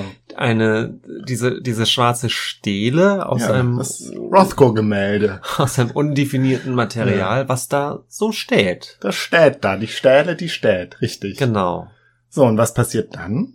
dann was machen die Affen denn Ich dann? fühle mich wie in der Schule, das Ja. ist ja schrecklich. Was machen die Affen dann? Ja. Ähm, Die Affenmenschen, ja. also es gibt auch dann die Szene, wo ein Affenmensch auf diesem Gerippe Hm, Erstmal dann kommt da vorne fassen sie doch das, Die fassen den Monolithen genau. an. Und dann Geht die Sonne passiert auf. die Wandlung, genau, die Sonne. Genau, es gibt so einen Schnitt, dass die Bringt der göttliche Funke über. Ah. Ja, weil dann passiert nämlich ein Evolutionsschritt, Benjamin. Was passiert dann? Wann kommt denn das jetzt mit, wo der mit den Knochen auf den anderen Knochen haut? Das kommt jetzt. Aber der göttliche Funke, ne, oder dieses außerirdische äh, Objekt bewirkt ja was bei den Affenmenschen, nämlich einen Intelligenzfortschritt. ja. Der Mhm. bringt nämlich den, vor allen Dingen einen, den Moonwatcher, wie der genannt wird, auf eine Idee. Ne, und der sitzt in der nächsten Szene, sitzt er dann ja vor so einem Tapirgerippe oder Zebragerippe Und Ja. dann kommt er auf eine Idee und dann nimmt er auf einmal einen großen Knochen, ich glaube, es ist ein Oberschenkelknochen oder so, nimmt ihn in die Hand. Dann fängt er an, damit rumzuschlagen, auf dem Boden zu trommeln und steigert sich da rein, wird immer aggressiver, schlägt das Skelett weiter kaputt, schlägt auf den Schädel ein und dann sehen wir so einen Cut, wo wir so einen Tapir sehen, wie er tot zu Boden sinkt. Und dann ist irgendwie klar, okay, der Mensch hat ein, eine Waffe auf einmal. Er hat Und eine er ist Waffe und er wird immer aggressiver und er dadurch. erhebt sich plötzlich über ein anderes Lebewesen. Richtig, er hat eine Waffe und ist damit zum Menschen geworden. Kurzer Einschub. Ja, Vielleicht ist er ja auch so wütend und aufgebracht, weil er sich äh, im Angesicht des Gerippes der eigenen Vergänglichkeit gewahr wird? Oder bin ich da jetzt auf dem Holzweg? Geht's darum? Benjamin, nicht? bei 2001, da kannst du ja reindeuten, was du willst. Ich glaube, das war dem Kubrick auch ganz recht. Von daher, Weil jetzt gerade, du es sein. sagst, weil der sinniert ja über diesem Gerippe und dann kommt ihm die Idee, so scheint es, das zu zerhauen. Vielleicht ist es auch Die Erkenntnis der Vergänglichkeit, die ja auch die als ihn wütend macht. es wird ja gesagt, das ist die, dass der Mensch, das ist eine, dass es die menschliche Eigenschaft auch ist. Und Was? Die Ver das Wissen über die Das eigene Wissen um die eigene Vergänglichkeit ist doch auch ja, so. so. aber jetzt müssen wir mal gucken. Also wie gesagt, das ist nicht falsch. Danke. Aber bei Kubrick darf man alles reininterpretieren, wie man will. Kriege ich am Ende der Folge Ein Note? Fleißkärtchen, ja. Ich kann hier ein Smiley aufschreiben. Ähm, Ja gut, aber es ja, stimmt. aber genau, wie geht's dann weiter? So, also wir haben jetzt die Stufe, dass sich der der Affenmensch, Der hat jetzt erstmal Der- eine Waffe. der hat eine Waffe und die kann er jetzt auch als ein Jagdinstrument verwenden, indem er halt den Tapir damit auf den Kopf haut. Ja, und dann hat er das- Fleisch zum Essen. Ja, das wird alles gar nicht so elaboriert, ehrlich Nee. gesagt. Das, das muss man sich aus diesen ganz kurzen Zwischenschnitten Ja, wobei ich, wir haben jetzt halt so ein, ich, vielleicht war das auch ein Zusammenschnitt und das ist in der Originalversion noch da drin, das weiß ich jetzt nicht, aber ich glaube nicht. Ich glaube, das war ja, schon. Ich meine, die Jagdszene hat man so nicht. Nee. Ist auch egal. Okay, ich nehme ich nehme dir alles so ab, wie es ist. Vielleicht noch eine Sache, die wir vergessen haben zu sagen. Äh, ganz am Anfang, wo der Mensch Tier unter Tieren ist, wird er auch von einem Leoparden angegriffen tatsächlich. Das er ist stimmt, also ja. selber auch noch Beute. Er ist selber Beutetier. Und jetzt wird er aber zum Jäger. Ah, okay. Und er wird aber nicht nur zum Jäger, sondern wir sind wieder Ja, an dem Wasserloch. kommt's. Wir sind an dem Wasserloch. Und die Es beiden Horden kämpfen um das Wasserloch. Und was passiert dann? ja, zum offensichtlich allerersten Mal ähm, erschlägt im Streit ein Anführer der Offenhorde den anderen Genau. Mit dem Knochen. mit dem mit der Waffe, mit dem Knochen und Ja. da sagte ich zu dir direkt, uh, das ist der erste Sündenfall. Ich weiß Richtig. nicht, ob das stimmt, ob man das so sagt, aber ich war natürlich bei Kain und Abel. Richtig, Benjamin. Das erste Ja. Mal, dass ein Mensch einen anderen Menschen Ich glaube, das war sozusagen der zweite Sündelfall. Sündelfall. Der Genau, erste deswegen, Sündenfall. ja. Und ich meine, klar, man kann natürlich sagen, Kubrick hat so ein bisschen so eine modernen, modernen Mythos, ein modern- modernes Update geschaffen zu der, zu der Genesis-Geschichte, ne? Der Sündenfall ist quasi das Berühren des äh, Monolithen, ne, der Apfel. Mhm. Mhm. Und dann, Da finde ich aber meine Mhm. Analogie, dass da ja was passiert denn jetzt im Christentum am ersten Sinnfall? Es ist ja die Erkenntnis. Welche Erkenntnis genau hat der Mensch da? Doch nicht nur die um die eigene Scham. das weiß ich jetzt, Benjamin, ich bin nicht bibelfest. Ich, ich auch nicht. Gott, es wird immer peinlicher Mhm. gerade. Naja, jedenfalls, Nö, okay. muss man- muss Also wir haben zwei, sein, wir haben jetzt zwei äh, Erkenntnisstufen. Die äh, erste ist, ich, ich habe eine Waffe und kann mich über andere Lebewesen erheben, vielleicht. Und, Und die zweite ist, ich kann mich eigentlich auch mit mit mit äh, mit einer gleichen Lebensform betteln. mit meinem mit Artgenossen. meiner Artgenossen. Ich kann meinen Artgenossen totschlagen. Und ich tue das auch, weil ich Gewalt in mir habe. und damit kommt sozusagen der, der in- Krieg in, In- die Welt. Richtig, Benjamin. Und wir haben jetzt quasi schon einen Begriffsreigen zusammengetragen, der jetzt gleich noch eine Rolle spielen wird. Krieg, Tapir. Wenn es nämlich Moonwatcher. geht um die Killer Ape Theory. Die Killer Ape Theory. Ja, beziehungsweise Hy- Hypothesis. Aber ich nehme es nicht so ernst, so ernst jetzt hier mit dem Unterschied zwischen Theorie und Hypothese. Den Wir nennen sie die. Killeraffen-Theorie. Ähm, ja, Ja, bevor du fragst, ich mein das schon mal gehört zu haben und weiß aber null. ja, umso Ich besser, dass ich dir jetzt ein bisschen was davon erzähle. Benjamin, ich habe ein Buch gelesen, es ist das beste Buch der Welt. Das war die längste Hin Hin äh, Hinleitung zu einem Thema ever. Kann Ja. das sein gerade, Ich habe das Lehrer? beste Buch der Welt gelesen. Es ist von Erica Lorraine Millam oder Milam, Millam, ich weiß es nicht. Creatures of Kine. Ah, The Hunt for Human Nature in Cold War America von 1900, äh Quatsch, von 2019. Und es erzählt quasi die Geschichte der Killer Ape Theory von den 19, 1950er Jahren bis Ende der 70er Jahre, beziehungsweise äh, The Rise and Fall of the Killer Ape Theory. Ach so, aber Was Meta, vorher ist war? Wissenschaftsgeschichte sozusagen. Das ist Wissenschaftsgeschichte, Ah, richtig. okay. Aber eben auch, Erica Millam guckt halt auch nicht nur auf die Wissenschaft an sich, sondern auch auf die populäre Wissenschaft und den, dis, den ähm, öffentlichen medialen Diskurs über Wissenschaft und wie quasi auch ähm, Wissenschaft und jetzt sind wir ja bei Paläoanthropologie und ne, wir sind wieder bei meinem Paleo-Thema. Mhm. Ähm, aber diesmal geht es um Menschen. Ähm, wie das quasi äh, in den öffentlichen Diskurs, also und auch so ins Alltagswissen gelangt ist und eben halt auch in Hollywood-Filmen verhandelt wurde. Markus, ganz kurz noch Ja. zurück. Mich lässt der Kubrick noch nicht in Ruhe, den wir gerade Nee, gesehen haben. das muss ha halt hast du nicht. jetzt den letzten Schnitt schon erklärt? Nein, Erzählt? genau, stimmt. Ja, ähm, stimmt, den muss man noch, Weil, genau. Ja, aber den letzten sagen, den ich- kennt ja eigentlich jeder. Stimmt, den hätten wir Nein, noch sagen. eben nicht. Eben Ich- nicht. Das ist der Witz ist, ich Ja. habe 2001 vor Ewigkeiten mal Ja. gesehen und sehr, sehr lange nicht mehr. Und Der beste, langweiligste Film der Welt, hat doch mal jemand ja, gesagt. und ich Grüße an wusste, Christiane. ich mein's wusste- nicht böse. ich konnte mich erinnern an, jetzt kommt doch gleich dieser sehr berühmte Schnitt Ja. mit einem Knochen. Und ich wusste, es kommt ein Knochen, Ja. wird irgendwie geworfen und dann gibt's einen Schnitt und der ist berühmt. Und ich habe ihn aber nicht mehr zusammenbekommen, habe hab mehrmals gedacht, jetzt kommt das gleich. Und Ja, als es genau. dann kam, hätte ich auch nicht mehr sagen können, wo, wohin dann geschnitten wird. Und das hast du mir jetzt, wir haben es ja, Ja, gerade wir nochmal müssen gesehen. das jetzt, genau, wir müssen das nochmal da nochmal daran anknüpfen. Also, Ja. der eine Affe, Moonwatcher, ist es, glaube ich, schlägt seinen, schlägt den Abel tot, also den, den Chef von der anderen Horde. heißt er wirklich Abel? Nein. Nein, ach so. Aber ne, wir sind ja jetzt bei der Analogie und die ist ja auch eindeutig. Und dann, aber auch seine, seine Kumpis aus der gleichen Gruppe haben auch alle die Schlagstöcke, ne, im Gegensatz zur anderen Horde. Und dann schlagen die sich so in Rage, ne, und werden immer so, so ganz doll von ihrer Wut und ihrer Aggression, die sie so haben, ne. Sie sehen quasi rot. Und im Triumph wirft er dann ja den, diesen Oberschenkelknochen hoch in die Luft. Und dann ist ja dieser berühmteste Schnitt der Filmgeschichte. Der äh, hochgeworfene Knochen verwandelt sich in einen länglichen Satelliten.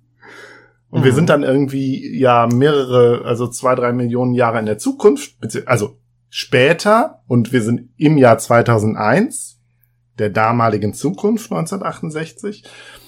Und dieser Satellit enthält einen nuklearen Sprengkopf. Was im Film nicht gesagt wird, glaube ich, aber was man irgendwie aus dem Skript weiß. So. Und jetzt ist natürlich die große Interpretation oder die nicht so schwierige Interpretation. Es hat damals mit der kleinen Waffe angefangen. ja. ne? Aus der Keule sind Raketen Genau, geworden. wir sind irgendwie wieder bei der- Satelliten. Ja. Bei der einen Simpsons-Folge. Ich glaube, die erste Halloween-Folge von den Simpsons oder so.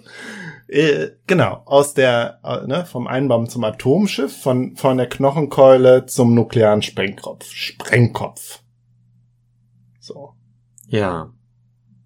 Und wir sind im Cold War America, Benjamin. Ja. So. Ich, bin- ich bin, Cold War ist interessant. Ich bereite doch gerade eine Ausstellung in Berlin vor, wo es, wo es viel um den Kalten Krieg geht. Richtig. Deswegen habe ich auch gesagt, du findest mein Thema bestimmt auch interessant. Total. Ja. Ich bin, ich bin auch sehr gespannt. Äh, Ich krieg, ja, ich bin mal gespannt, wo das jetzt noch hinführt, was du jetzt hier erzählst. Ja, genau. Ich gehe jetzt aber auch erstmal, nee, also erstmal, Killer App Theory ist vor allen Dingen verbunden mit einem Namen, nämlich Robert Ardrey.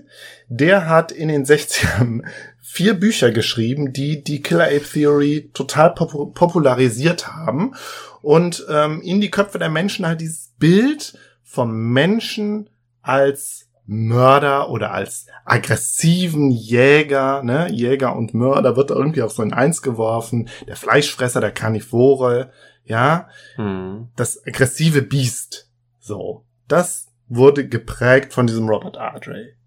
Wo sind wir? 50er? Jetzt sind wir in den 60ern. 60er? So. Aber wir gehen jetzt in die 50er erstmal zurück. Nämlich, zehn Jahre zuvor war der Diskurs, was irgendwie die Entwicklungsgeschichte der Menschheit anbelangt, eine völlig andere. Wir sind in den 50ern. Wir sind in einer Zeit halt nach dem Zweiten Weltkrieg, nach dem Holocaust, wo man also quasi eine, ähm, also man hätte allen Grund gehabt, irgendwie mal zu gucken, warum ist der Mensch so aggressiv? Warum kann der solche schrecklichen Dinge machen? So, Mhm. ne? Und dann Kalter Krieg, jetzt auch noch mal kommt quasi die neue Bedrohung. Jetzt kommt die die nukleare Bedrohung. Ne, es ist irgendwie klar, der Mensch, die Menschheit kann sich selber vernichten. Mhm. So, ne? Und während zehn Jahre später die, die Anthropologen, die Paläoanthropologen, irgendwie voll dabei waren, den Menschen irgendwie zu einer, zur Bestie zu erklären. In den 50ern war es noch anders. Da herrscht ein anderer Diskurs vor.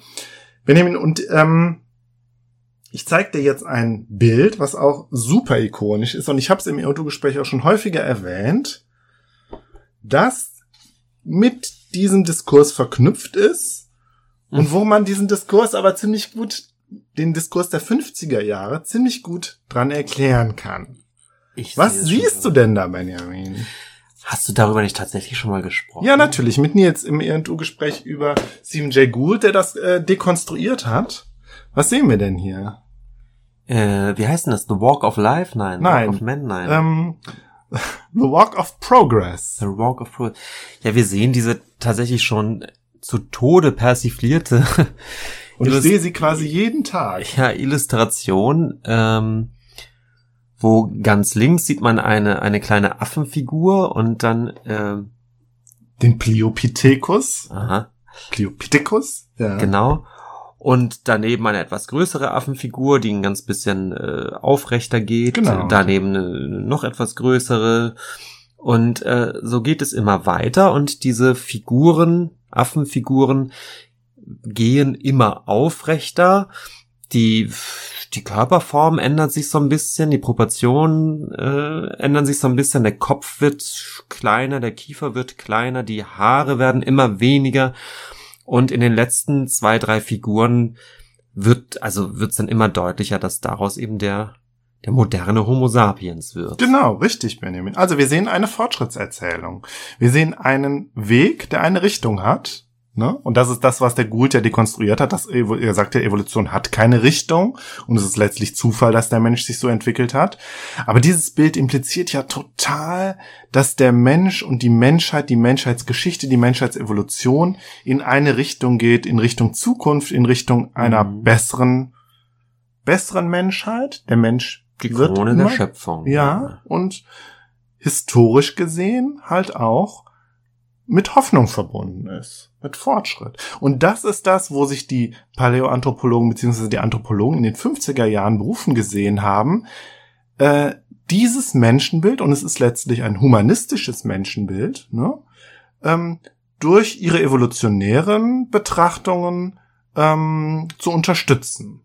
Ja, also die, die, die Vorstellung von Forschung äh, äh, von Fortschritt wurde durch die evolutionäre, ähm, durch evolutionäre Betrachtung unterstützt, indem man halt einfach sagte, der Mensch hat sich schon, der hat sich quasi so viel gestruggelt irgendwie in seiner Entwicklungsgeschichte und hat sich da durchgesetzt. Und es ist quasi eine eine, ähm, eine Erfolgsgeschichte. Und die Erfolgsgeschichte, die man in der Vergangenheit sieht, wird sich in der Zukunft auch fortsetzen. Davon können mhm. wir ausgehen. Ne? Und humanistisch im Sinne von, wir, wir glauben einfach an das Potenzial des Menschen. Er bringt so viel mit, ja, mhm. hat sich durchgesetzt gegenüber den, den Raubtieren und so und keine Ahnung. Und so wird es in Zukunft auch weitergehen. Und weißt das du, was war, ich ja. gut finde, dass das Wort Fortschritt finde ich immer super, weil, weil die ja weil so man fortschreiten. Ja, ja. Also wenn man sich das als ein Individuum vorstellt, mhm. wie so ein Daumenkino, dann dann ähm, ja, es ist ja ein wie eine, die genau die Entwicklung eines Individuums zu was immer tolleren und die gehen ja tatsächlich. Deswegen finde ich das Wort Fortschritt so wunderbar. Richtig, und deswegen dachte ich, wir müssen uns das Bild angucken, obwohl das ist es von 65 und es ist von dem Rudolf Zallinger, dem berühmten Paleo-Artist. Das ist wirklich das, das Original. Das ist die genau, das ist, Ja, beziehungsweise es ist genau, es ist im Time Life, im Time Life Magazine. Es ist vermutlich auch im Live Magazine erschienen. Ich komme da immer durcheinander. Ja, es ist, das ist die Originalzeichnung. Und die okay. wir ja heute, wenn wir sie so heute sehen, sind sie immer nur auf wenige wenige äh, Menschen. Das stimmt, das sind ganz schön ja, viele, ja. ne? Man kennt das ja so mit, mit, mit fünf, sechs Stufen vielleicht. Ja. Und das sind ja doch um einiges mehr. Und unter den einzelnen Figuren steht auch jeweils der äh, die Artbezeichnung. Die Artbezeichnung, genau. okay. Mhm. Ja, also dieser Optimismus schwang da mit und das, das, das wollten die, wie gesagt, unterstützen. So. Natürlich sehen wir jetzt auch direkt, ne, es ist am, am Ende ist ein weißer Mann. Ne? Da sehen wir dann direkt schon die, die, die Biases irgendwie, die das Ganze hatte. Aber der Vorletzte hat auch eine Waffe. Ja, interessanterweise der Vorletzte ist doch auch interessant. Genau. Mhm. Ähm,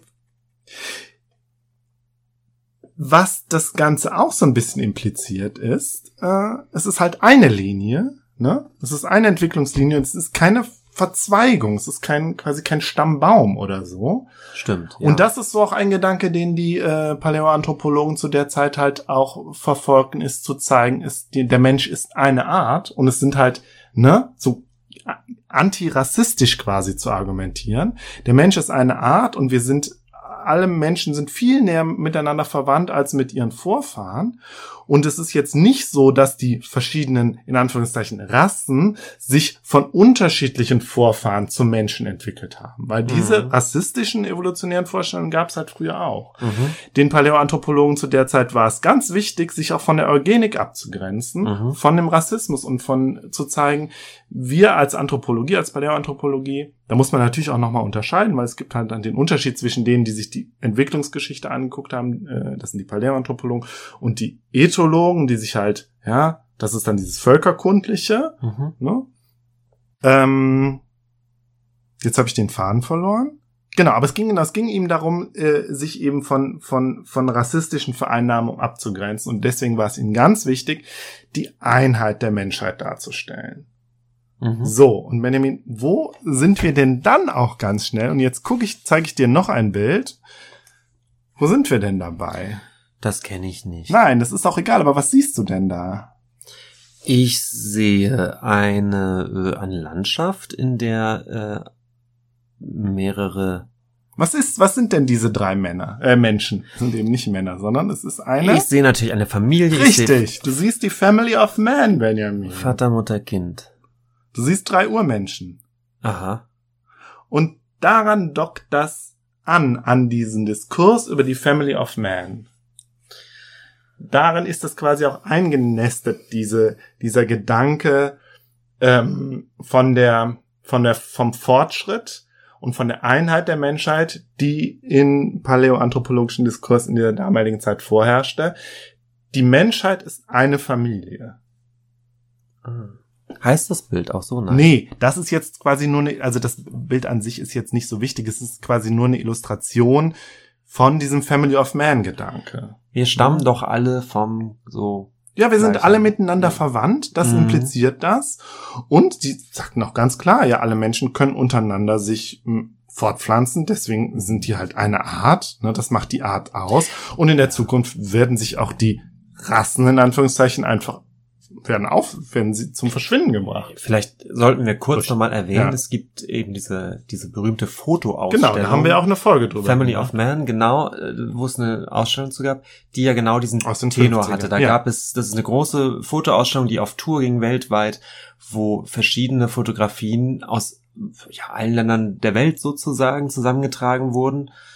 Mit dem großen Tenor, wir sind doch alle alle Menschen und strugglen uns durch unseren un, unser Leben. Und äh, ich glaube, das wie war das noch? Das ich glaube das Schlusspanel ist so auf der einen Seite so die, die der Atompilz wo man gerade wenn man nicht aufpasst steht. Und auf der anderen Seite ein, ein ein neugeborenes Kind, um zu zeigen, letztendlich sind wir doch alle Menschen und sollten doch diese, diese Konflikte mal gemeinsam überwinden.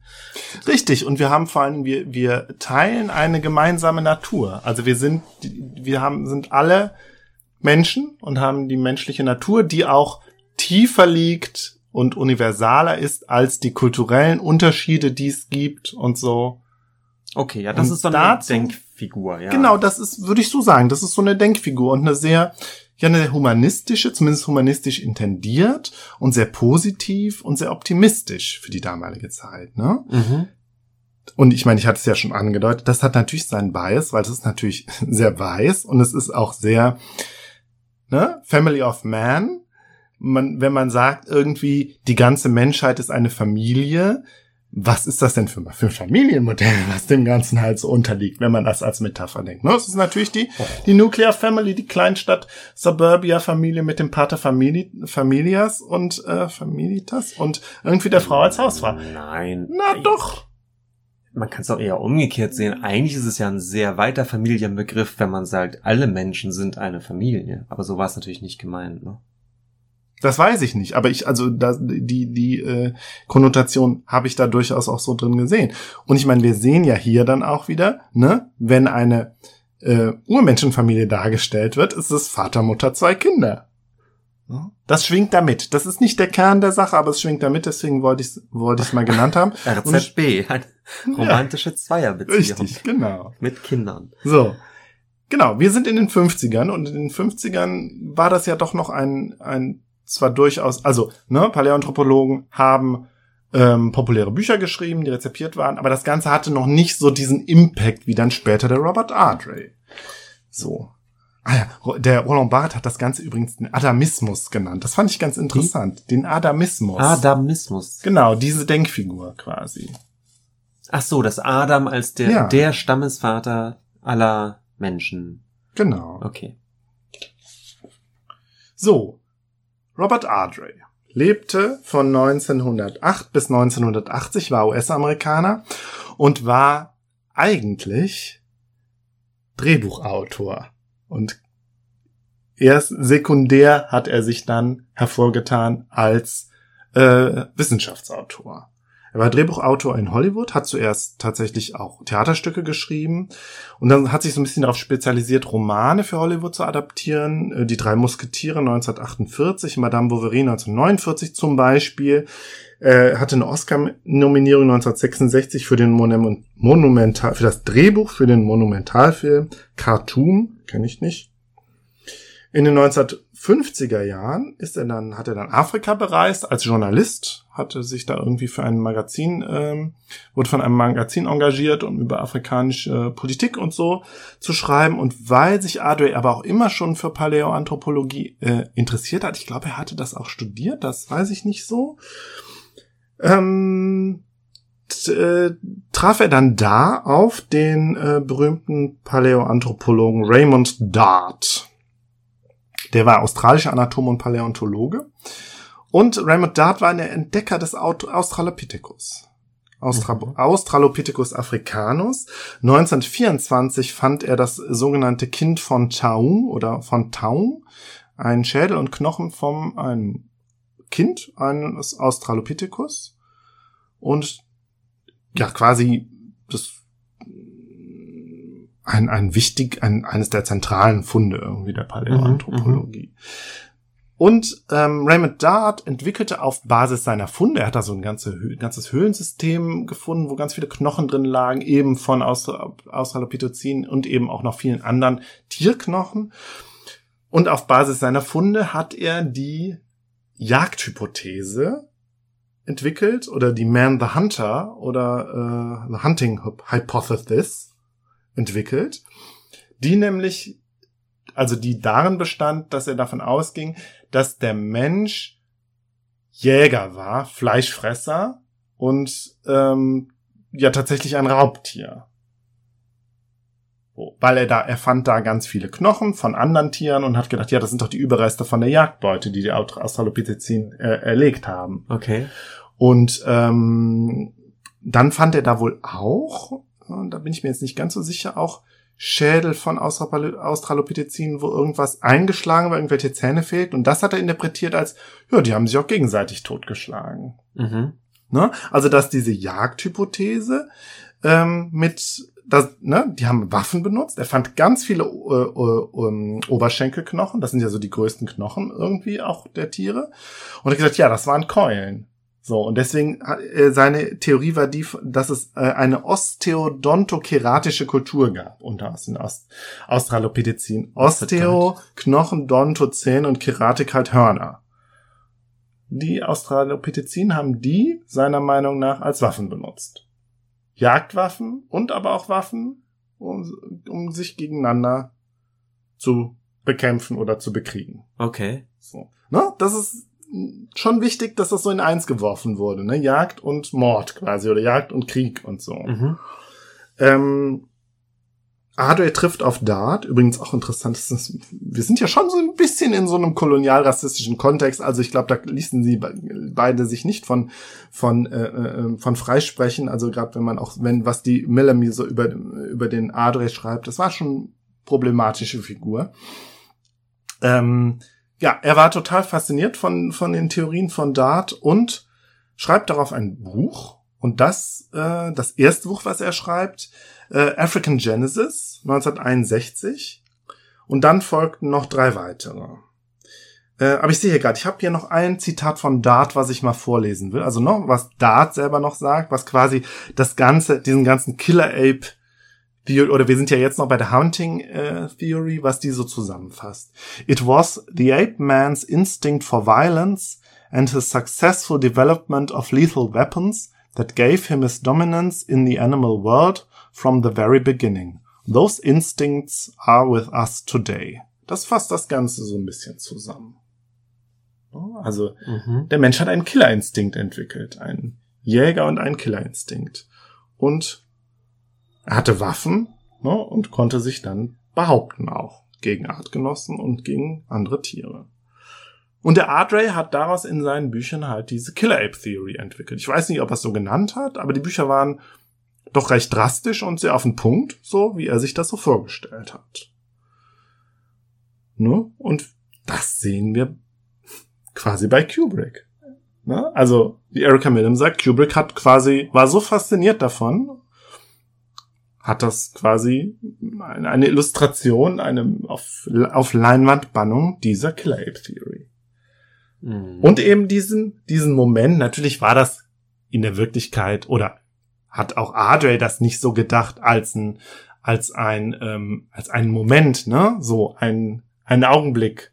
Bei Kubrick ist es ja eben, und bei Kubrick kommt es halt auch von außen. Ne? Das ist ja nochmal das Besondere, dass dann der Monolith kommt und quasi den Affenmenschen zum Menschen macht. Ja, klar. Indem er ihn zum Killer macht. Ganz anders ja? Verdichtet. Und evolutionär muss das natürlich anders passiert sein. Aber der Gedanke war schon, ähm, die Aggression und die Nutzung von Waffen hat den Affen zum Menschen gemacht. Deswegen ist das, liegt das, der, ist das die Natur des Menschen. Der Menschen ist, der Mensch ist von Natur aus ein Killer. Okay. So. Und das ja, ging okay. in den 60er Jahren durch die Decke, so ein Stück weit.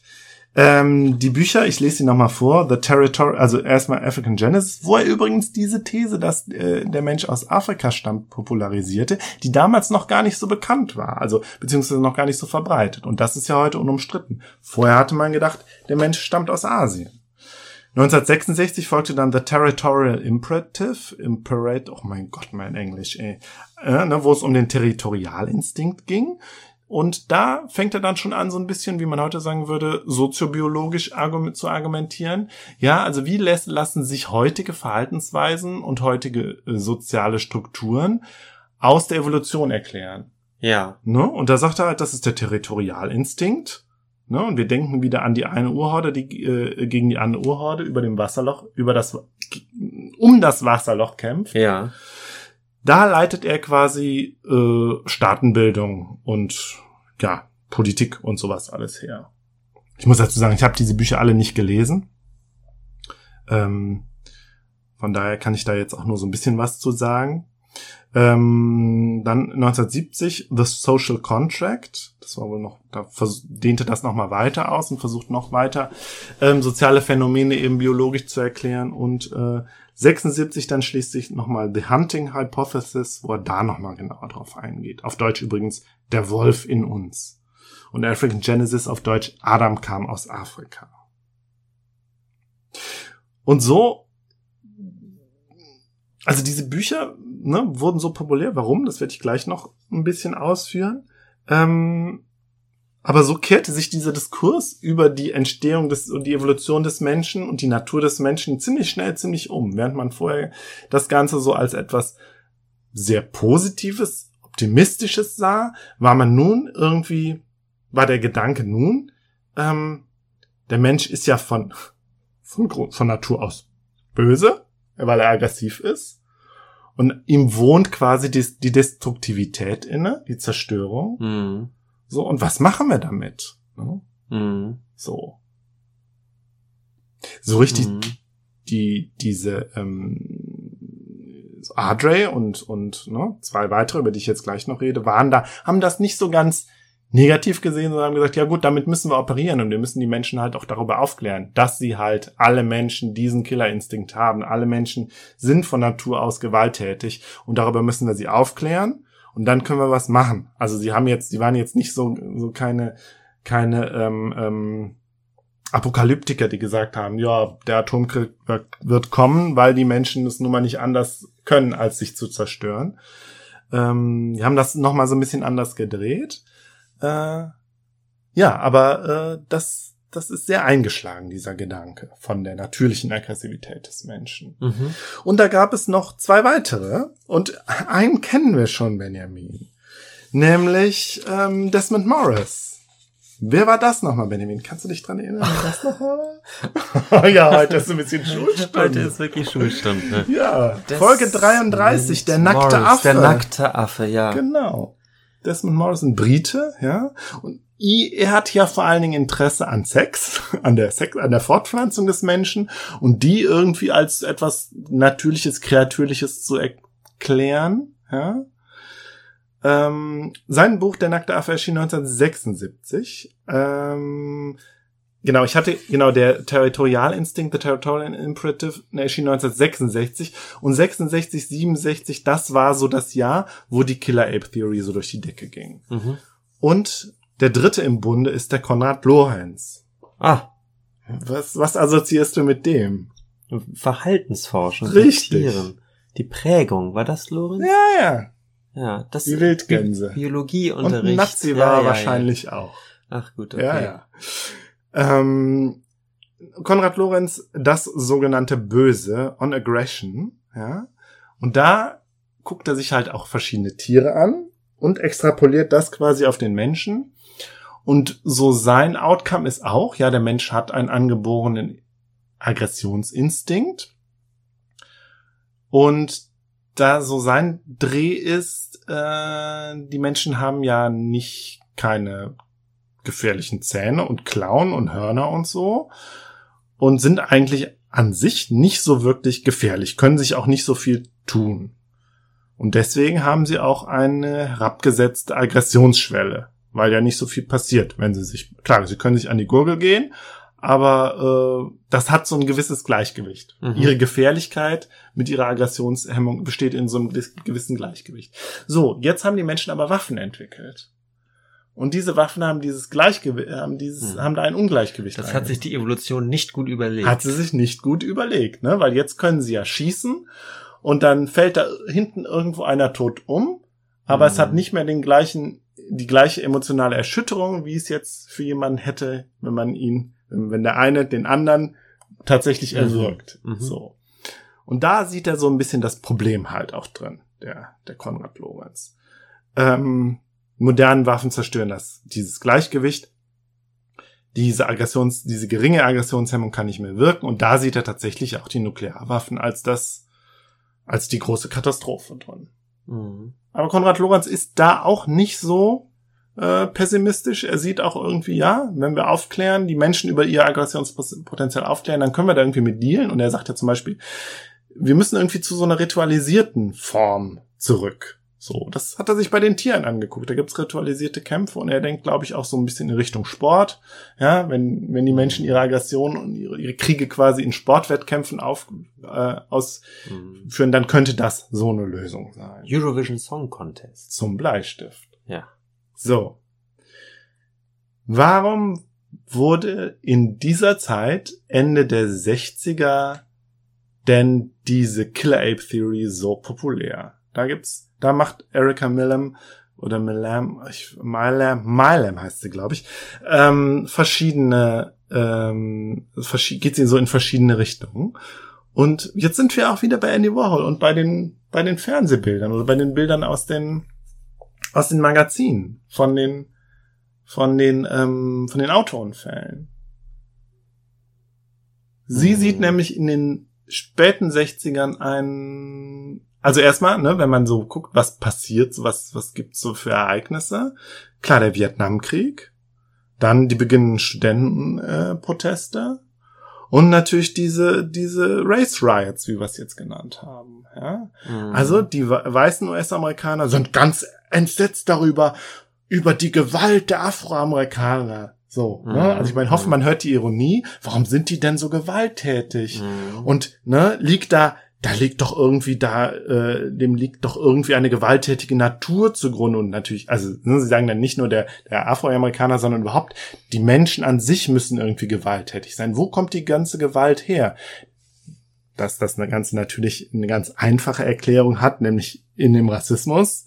So, da sind sie nicht drauf gekommen oder wollten nicht drauf kommen oder keine Ahnung, sondern sie haben dann irgendwie ihre, die Ursachen, haben nach, quasi nach Erklärungen gegriffen, die quasi ähm, ideologisch praktischer, äh, angenehmer für sie waren, ohne den eigenen Rassismus zu reflektieren. Ja, für, für, für Amerikaner war ja die, die 60er eine, eine erstaunlich unruhige Zeit, nachdem die 50er, glaube ich. Na gut, da hat's natürlich diese, diese Atombedrohung. Das war natürlich auch ein Ding. Die war ja natürlich klar, die war in, in, in den 60ern natürlich auch noch da, aber da war, glaube ich, Vietnam war krasser und man sah das alles viel mehr. Es war viel gegenwärtiger. Dann gab es mhm. die Attentate auf Robert Kennedy und äh, Martin Luther King, beides 68. Und dann diese, äh, diese Riots zwischen 64 und 69. Ja, der, die, die weiße amerikanische Vorstadtfamilie hat sich verängstigt. Mhm. So. Ähm, und griff dann nach dem, was das Ganze irgendwie für sie erklärt hat. Ähm, und das war dann halt zum Beispiel diese Killer Ape Theory. Und diese Bücher waren populär. Und Robert Ardrey saß im Fernsehen als Experte und lieferte eine Erklärung dafür. Ja, der Mensch ist nun mal von Natur aus gewalttätig. Und deswegen ist das so. Ne? Und wie ich das eben schon, schon versucht habe, irgendwie deutlich zu machen, das Ganze ist natürlich eine sehr reaktionäre Ideologie, die da entsteht. Ne? Weil anstatt sich eben mit den rassistischen Strukturen zum Beispiel auseinanderzusetzen oder mit den Ideologien, die den Vietnamkrieg irgendwie zugrunde liegen, sagt man halt, ja, kann man nichts machen, das ist die Natur des Menschen. Ja, ja.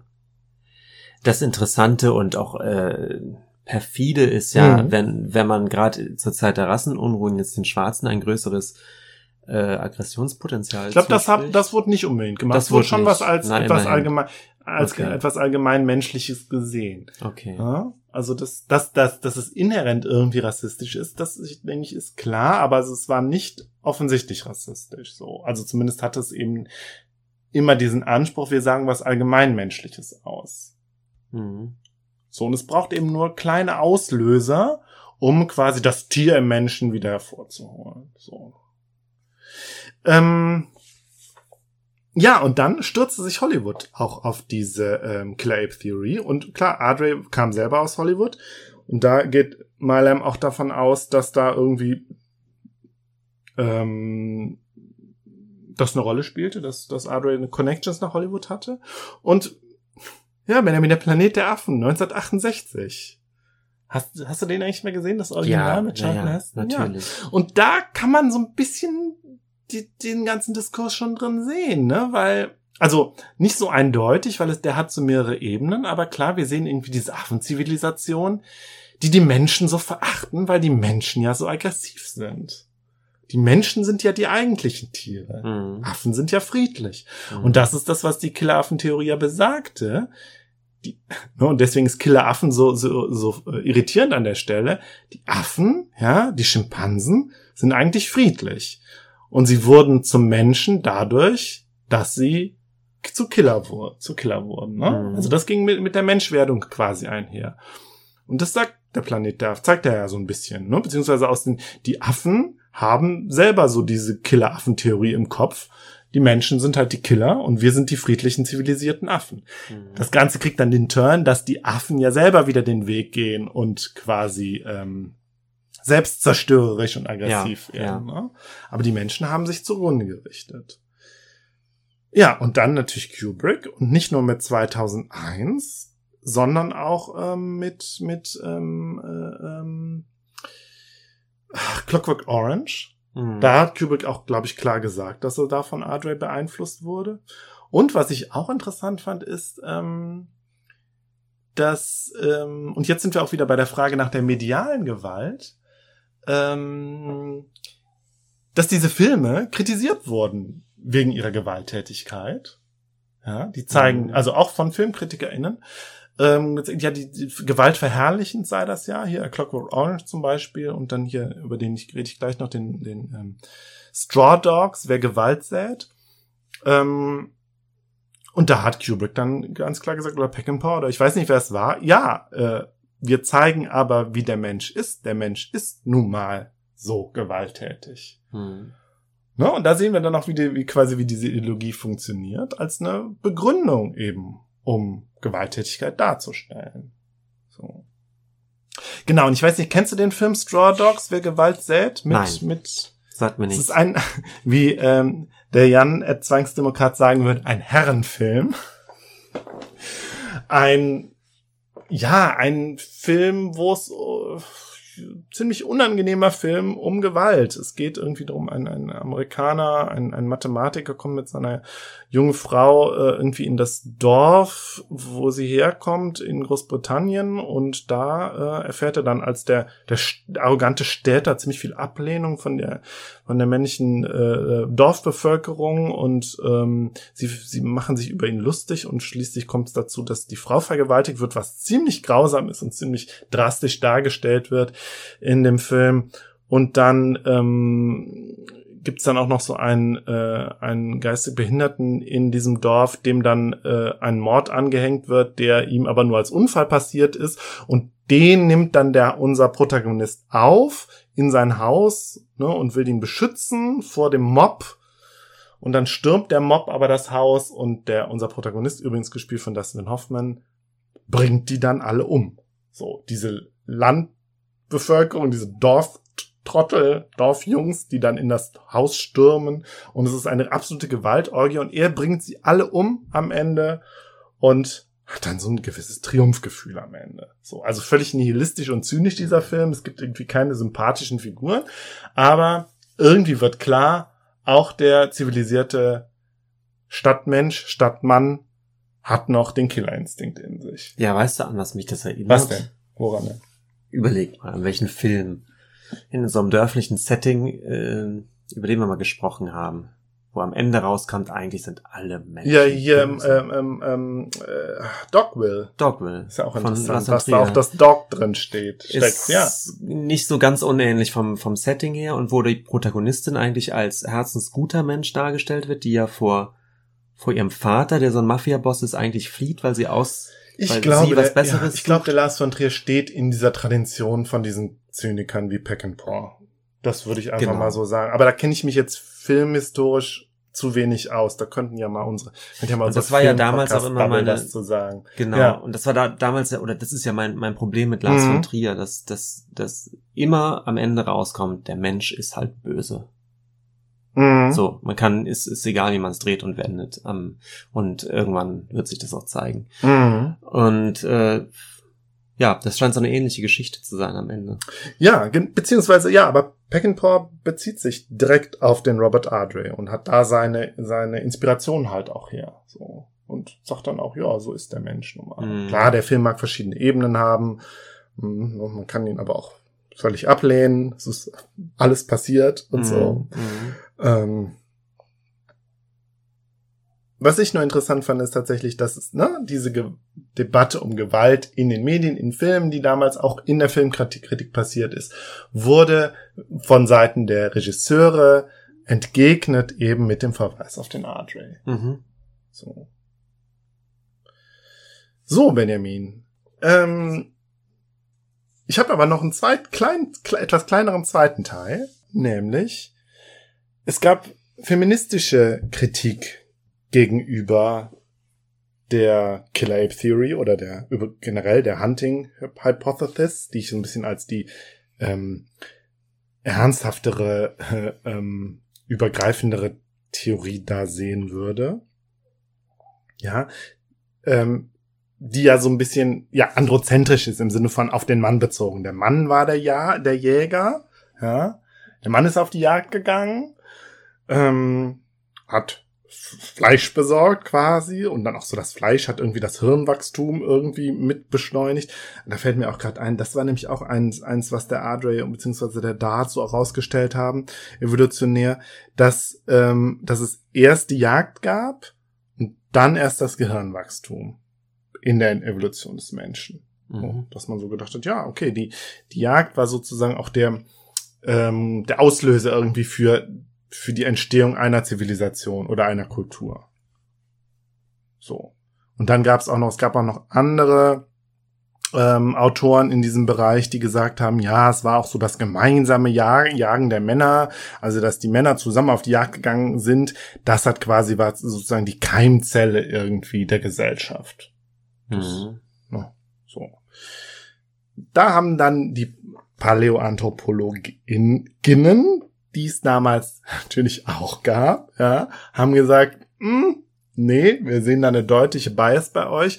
Und wir sehen halt auch ein Stück weit, dass ihr vielleicht da die Vorurteile, vor, die ihr so habt als Männer, vorschnell eben auch auf eure Funde projiziert. Und mhm. dass ihr da so ein paar ähm, äh, vorschnelle Schlüsse zieht, die man auch anders ziehen kann. Und da war zum Beispiel die Sally Slocum hat einen ganz berühmten Text geschrieben, 1971, Woman the Gatherer. Ja, Ne? Und ich meine Jäger und Sammler, mhm. Jäger und Sammlerinnen. Und sie hat nicht nur eben so eine feministische Kritik dieser Male Bias abgeliefert und gesagt, ja, hier das und das interpretiert ihr so, weil ihr vielleicht da so männliche Vorurteile habt, aber man kann es auch anders interpretieren. Und sie macht aber auch, sie entwirft halt auch eine parallele oder ergänzende Theorie, indem sie halt sagt, ja, über die Frauen habt ihr Männer nichts gesagt. Ich gucke mir jetzt mal an, was mit den Frauen war damals in der Urzeit und sagt, ja, die waren vielleicht Sammlerinnen. Und sie sagt halt auch, beziehungsweise sie sagt, ja, auch als Sammlerin hätten sie genauso irgendwie den Lebensunterhalt oder die, ja, wie sagt man denn das? Genug Nahrung heranschaffen können, dass eine Zivilisation oder eine primitive Kultur entstehen konnte. Und sie sagt, es ist die Bindung zwischen Mutter und Kind, die die Keimzelle der Gesellschaft ist. Und das kann man alles genauso argumentieren wie das, was, was ihre männlichen Kollegen da mit ihren Jäger- und Killergedöns äh, mm, argumentiert mm, haben. Mm.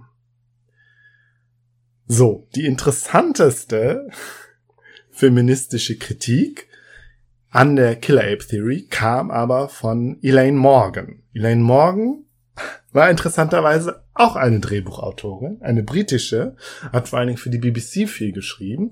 Sie lebte von 1920 bis 2013. Und Elaine Morgan las irgendwann um 1970 vermutlich das Buch von Desmond Morris und wunderte sich. Ja, sie kam als Außenstehende quasi zur Paläoanthropologie und las dieses Buch und ihr fiel einfach der androzentrische und teilweise auch sexistische Blick auf von Desmond Morris mhm. oder einfach so sein, sein Stil, ja. Und sie bezeichnet das, was Morris macht und was die ganz, was die Kollegen machten, ja, Lorenz und, und Adre halt auch, und da gab's ja noch so ein paar mehr, die ich jetzt gar nicht genannt habe. Sie bezeichnet sie als die Tarzanisten. Tarzanists. Finde ich auch super treffend. Und sie zerpflückt eben deren, deren Argumentation äh, sehr mit sehr viel Spott und sehr sehr äh, auf den Punkt gebracht. Und ich lese jetzt mal was vor, was sie so schreibt. Ich lese nicht direkt aus ihrem, einem ihrer Bücher vor, sondern ich äh, zitiere so, sozusagen sekundär. Und zwar der Klaus Teveleit, über den wir immer in unserer Fußballfolge sprachen, hat ja ein sehr berühmtes Buch geschrieben, Männerfantasien, über ähm, quasi das, das Unbewusste des faschistischen Mannes. Und da macht er einen kleinen Exkurs, wo er die Elaine Morgan ganz hervorhebt und ihre Theorie, will ich vielleicht gleich noch erklären. Und daraus zitiere ich jetzt mal, was, ähm, was Elaine Morgan so schreibt über die Tarzanisten und die Geschichte, die Tarzanisten erzählen. Auf Seite 297 und 298. Im Mittelpunkt der Geschichte bleibt, wie auch anders, die tarzanhafte Gestalt des vormenschlichen Männchens, das von den Bäumen herunterstieg, vor sich eine, ein Grasland sah auf dem es von Wild wimmelte, das eine Waffe aufnahm und ein großer Jäger wurde. Fast alles, was es an uns gibt, soll darauf zurückzuführen sein. Wenn wir aufrecht gehen, dann deshalb, weil der große Jäger groß sein musste, um die, um die Ferne nach Beute abzusuchen. Wenn wir in Höhlen lebten, dann deshalb, weil Jäger eine Basis brauchen, zu der sie heimkehren können. Wenn wir sprechen lernten, dann deshalb, weil Jäger die nächste Safari planen und über die letzte prahlen müssen. Dann weiter. Die meisten Bücher holen die Partnerin nur ganz kurz für das obligatorische Kapitel über Sex und Fortpflanzung auf die Bühne. Danach aber heißt es sofort, wunderbar Liebling, nun kannst du wieder verschwinden. Und schon fahren sie fort, in kernigen Worten über den großen Jäger zu berichten, der mit seinen prächtigen neuen Waffen und seinen hübschen neuen und geraden Beinen über die Savanne des Pleistozäns trabt. Kommt es zu Veränderungen im weiblichen Körperbau, dann werden diese als Imitationen der Entwicklung des großen Jägers betrachtet, oder man tut, als seien sie ausschließlich zu seinem Ergötzen entstanden. Also das ist so ne, dieser spö spöttisch-ironische, diese spöttische-ironische Dekonstruktion quasi ja. dieses Mythos. Ne? Und wir sind bei einem Mythos, den die Tarzanisten da vorgelegt haben. Mhm.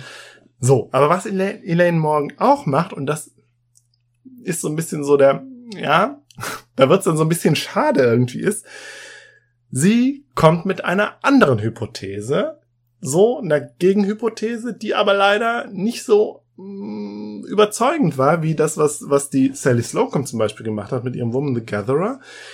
Elaine Morgan kommt mit der Aquatic Ape Theory.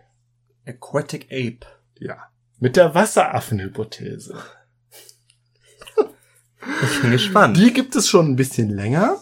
Sagt mir gar Unter anderem, also vor allen Dingen hat sie ein gewisser äh, Alistair Hardy, ein britischer Meeresbiologe, glaube ich, Britisch war der, glaube ich, äh, schon 1930 sich ausgedacht. Ähm, hat sie aber so lange zurückgehalten, weil sie ihm ein bisschen peinlich war, so lange bis er irgendwie wissenschaftlich so fest im Sattel saß, dass ihm niemand mehr was konnte. Und er hat sie dann 1916 in einem Artikel veröffentlicht. Und er sagt halt, ja, wenn man sich die menschliche Anatomie so anguckt, dann Und ich gucke jetzt hier gerade auf ein Kalender mit nackten Männern im Fluss. Ich habe keine Ahnung, wer denn hier aufgehört Ja, ich weiß auch nicht. Ähm, wenn man sich die Anatomie der Menschen so anguckt, dann ähm, kann man ja irgendwie auf die Idee kommen, dass die Menschen eine Phase in ihrer Evolution hatten, wo sie am und vor allen Dingen im Wasser gelebt haben. Da kann man irgendwie drauf schließen. So. Und äh, das war, da hat er 1960 einen Artikel geschrieben und der wurde auch ziemlich zerpflückt und aber auch diskutiert und äh, unter anderem der Desmond Morris erwähnt diese Aquatic, Aquatic Ape Hypothesis in seinem Buch ähm, Naked Ape. Morgan liest ja das Buch und scheint irgendwie aber ganz angetan zu sein von dieser Aquatic Ape Theory und macht sie so ein bisschen zu so einer feministischen oder femininen oder weiblich orientierteren Gegenerzählung zu dieser Evolutionserzählung vom Männchen, das jagt und tötet. Mhm. So. Sie sagt, man kann sich diese Theorie, also man kann diese Theorie insofern unterfüttern durch verschiedene Indizien. Warum haben die Menschen zum Beispiel keine, kein Fell? Wale haben auch kein Fell. Äh, Nilpferde haben auch kein Fell. Braucht der Mensch. Der Mensch braucht kein Fell, wenn er mal eine Zeit lang im Wasser gelebt hat. Da hat er sein Fell verloren, weil er an den Küsten gelebt hat von Ostafrika. Er hat auf dem Kopf ein paar Haare, die ihn gegen die Sonne schützen, wenn er im Wasser wartet. Er hat den aufrechten Gang entwickelt, um im Wasser zu warten. Hm. Ähm, dann noch so ein paar andere Sachen wie irgendwie so die, die, die Form der Nase und der Luftröhre und so, dann so ein paar Kleinigkeiten, die dann noch so eine Rolle spielten. Sie ist dann, hat sie so gedacht, ja, vielleicht hat der Mensch sich dann eben von, von Muscheln und Krebstieren ernährt und ähm, Werkzeuge entwickelt, um Muscheln aufzuschlagen und so. Dann hat sie sogar weiter spekuliert, ne, und wir bewegen uns in einem großen Raum der Spekulation, die immer wieder, wo sie immer wieder Indizien dazu geführt, gefügt hat. Ähm, ja, die Art, wie sich Menschen fortpflanzen, also konkret die Missionarsstellung, finden wir sonst nur bei Meereslebewesen. Gut, dass da vielleicht auch einfach ein langer Schwanz im Weg war, bei Delfinen zum Beispiel, um sich anders fortzupflanzen. Mhm. Ja, und dass Missionarsstellung ja jetzt nun mal auch nicht die einzige Art und Weise ist, wie Menschen Sex haben können, sei mal dahingestellt. Eines der vielen Dinge, die sie sich in dem Kontext überlegt hat und eine an sich kohärente Erzählung überlegt hat, die sich aber dann doch ziemlich weit von der vom wissenschaftlichen Konsens ähm, entfernt hat. Sie war, glaube ich, ziemlich enttäuscht davon, dass die Aquatic Ape Theory so abgelehnt wurde Und dann hat sie tatsächlich das Buch, äh, genau, das habe ich noch gar nicht genannt, das Buch, was sie rausgebracht hatte, ähm, äh, The Descent of Woman 1972 und da da, da folgten noch genau da ging es halt um diese feministische Kritik unter anderem und um die Wasseraffen-Hypothese und fünf weitere Bücher, die sie in der Folge noch veröffentlicht hat, ich glaube noch sogar bis in die 90er, da ging es nur darum, diese Aquatic Ape Theory weiter zu elaborieren.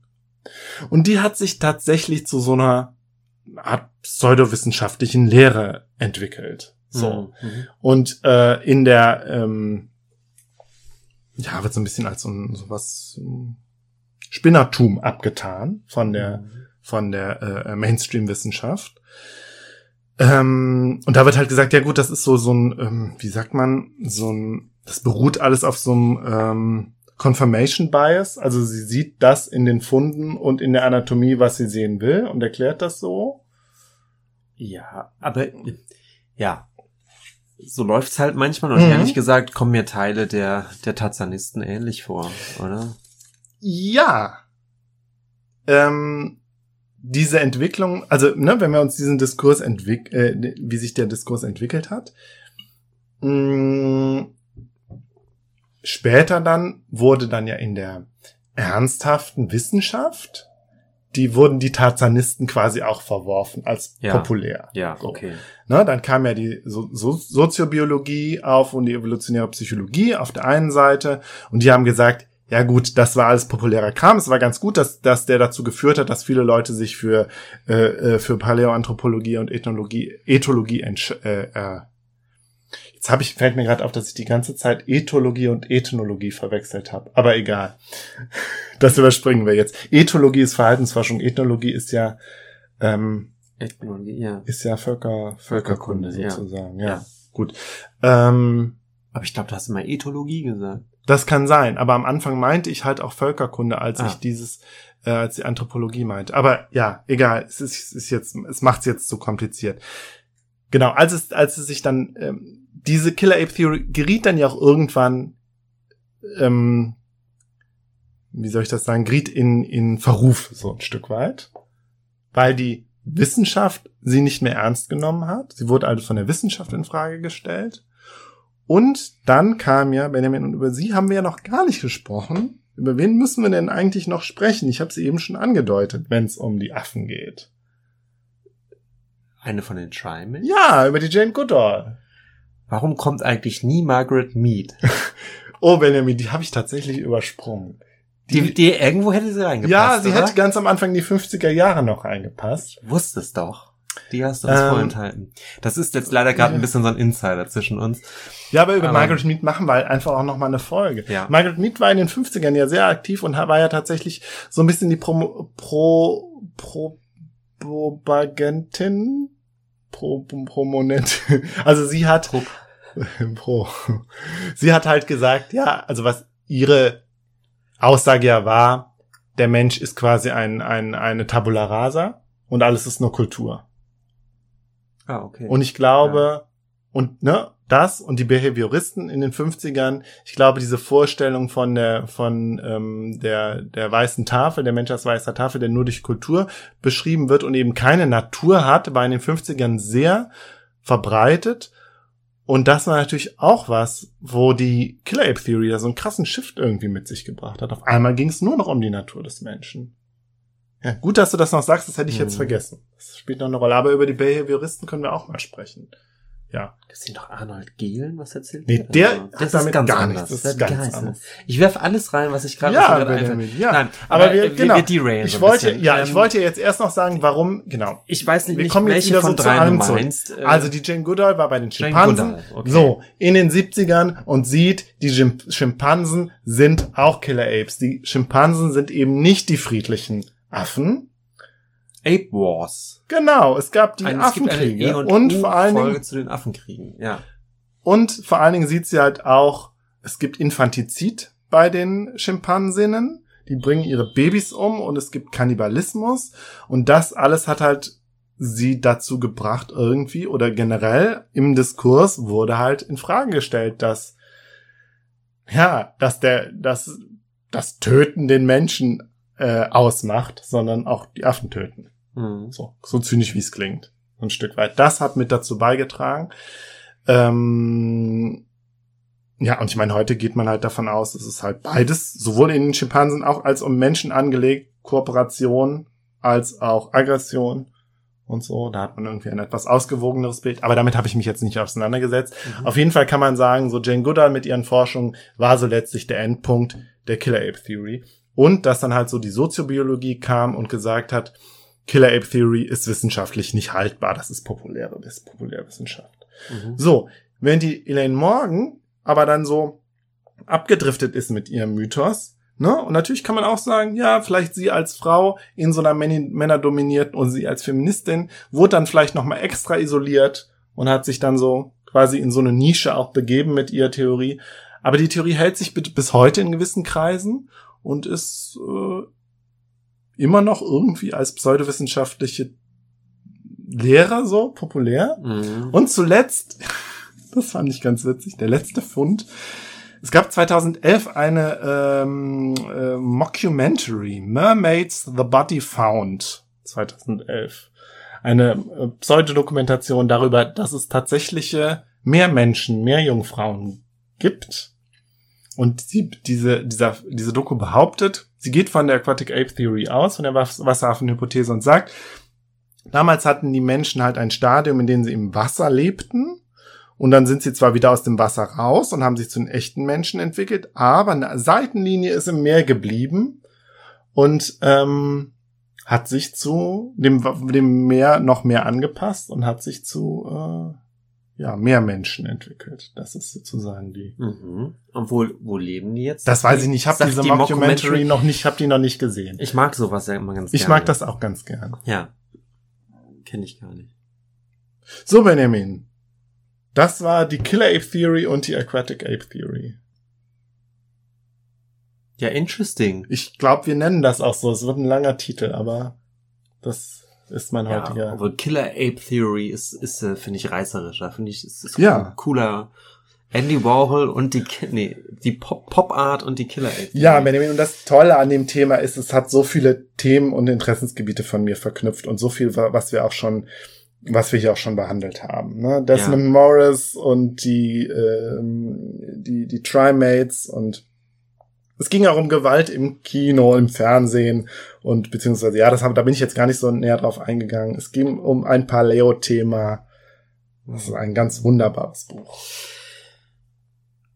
Markus, ich habe jetzt Ja. die Frage der Fragen. Ähm, du bist ja mit mit Tieren und Jo. allem ein bisschen bewanderter als ich. so. Ähm, wie, wie speziell ist es denn im Tierreich, dass sich Artgenossen gegenseitig... Ja, Benjamin, das weiß ich natürlich nicht. Ich weiß nicht mehr, als dass wir es in dem Buch gelesen haben. Ich habe gedacht, ich müsste mich aber damit mal ein bisschen mehr auseinandersetzen. Hm. Ähm, das kann ich dir nicht sagen, tatsächlich. Das wäre ja mal interessant, ob es wirklich territoriale Streitigkeiten gibt, die wirklich in, in einem Haufen toten, toter Artgenossen enden. Ich glaube, der Konrad den- Lorenz sagt, Fischen nee, das gibt's eigentlich nicht. Ich, Aber mich würde es auch wundern. Ich, äh, gut, aber weiß ich auch nichts. vielleicht haben wir ja BiologInnen in unserer Hörerschaft und die mögen sich doch dann mal bitte melden. Ja. Die andere Geschichte ist, ähm, ja, ich habe einmal ein Buch gelesen.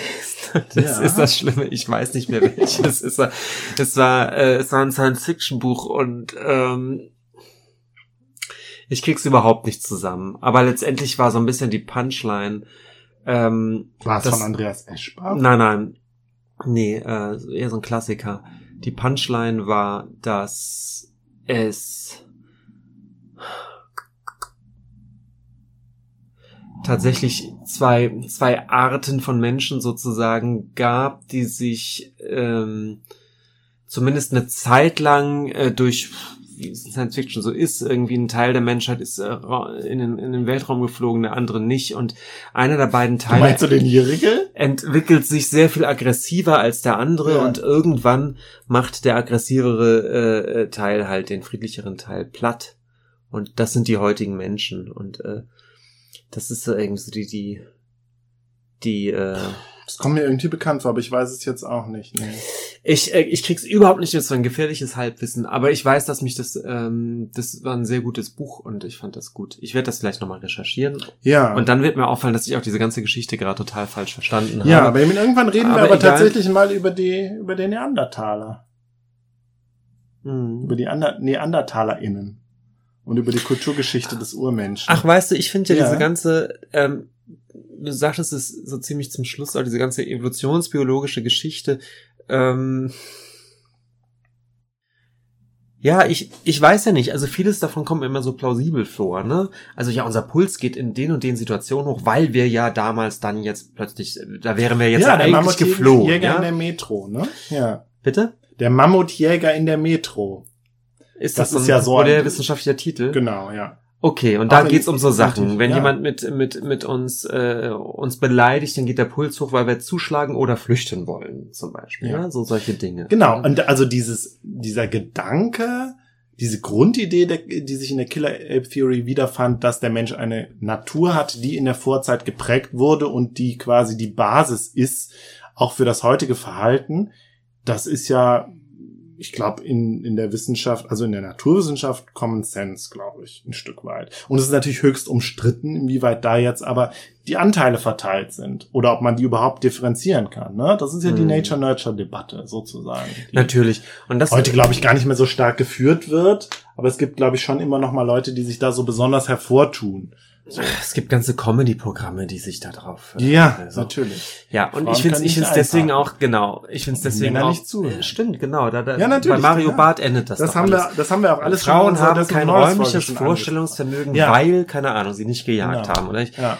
Und äh, das Ganze ist, ähm, ich finde, das Schlimme ist, ich finde es irgendwie äh, 80 Prozent super ermüdend und denke man, das kann alles nicht wahr sein. Und 20 Prozent dann auch leider äh, klingt dann oft auch plausibel, weißt du, dass man denkt so, Ja. ja, pff, ja So ein bisschen ist so, ein, Äh, im, im letzten Kapitel oder im, im, im Ausblick sagt die Erika Mellem, heute hat sich das tatsächlich verschoben auf die äh, Neurophysiologie und auf das Gehirn.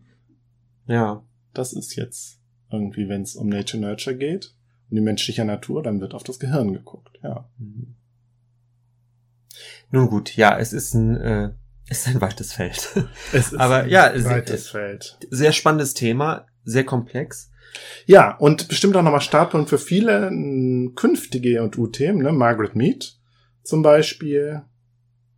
Oder genau die, die äh, äh, Behavioristen, Skinner und Watson und so.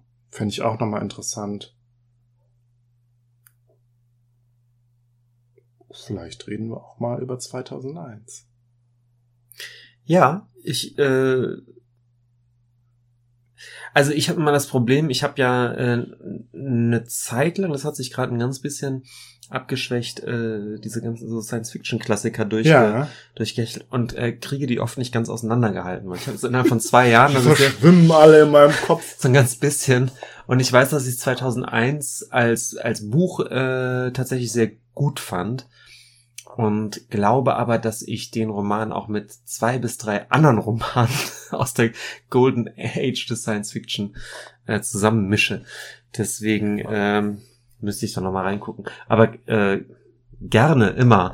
Also ich, äh, ich habe wirklich ein Faible für, oder was heißt ein Faible für? Ähm, mir gefallen Bücher immer ganz gut, wenn, was die Science Fiction ja gerne macht, äh, so Alternativmodelle oder Erklärungen für die Evolution irgendwie bieten. Mhm. Ähm, einer der letzten Romane, die ich in die Richtung gelesen habe, die ich super spannend fand, habe ich darüber äh, gesprochen, über äh, die, ähm, die Kinder der Zeit von Ja, das hast du mehrmals ha, erwähnt. hab ich mir erzählt. Ja. Ja. Finde ich super. Und Ja. Ja. Gut, Benjamin, jetzt machen wir hier einen Punkt, oder? wir machen einen Punkt. Wir haben auch keinen Nachklapp. Tschüss. Tschüss.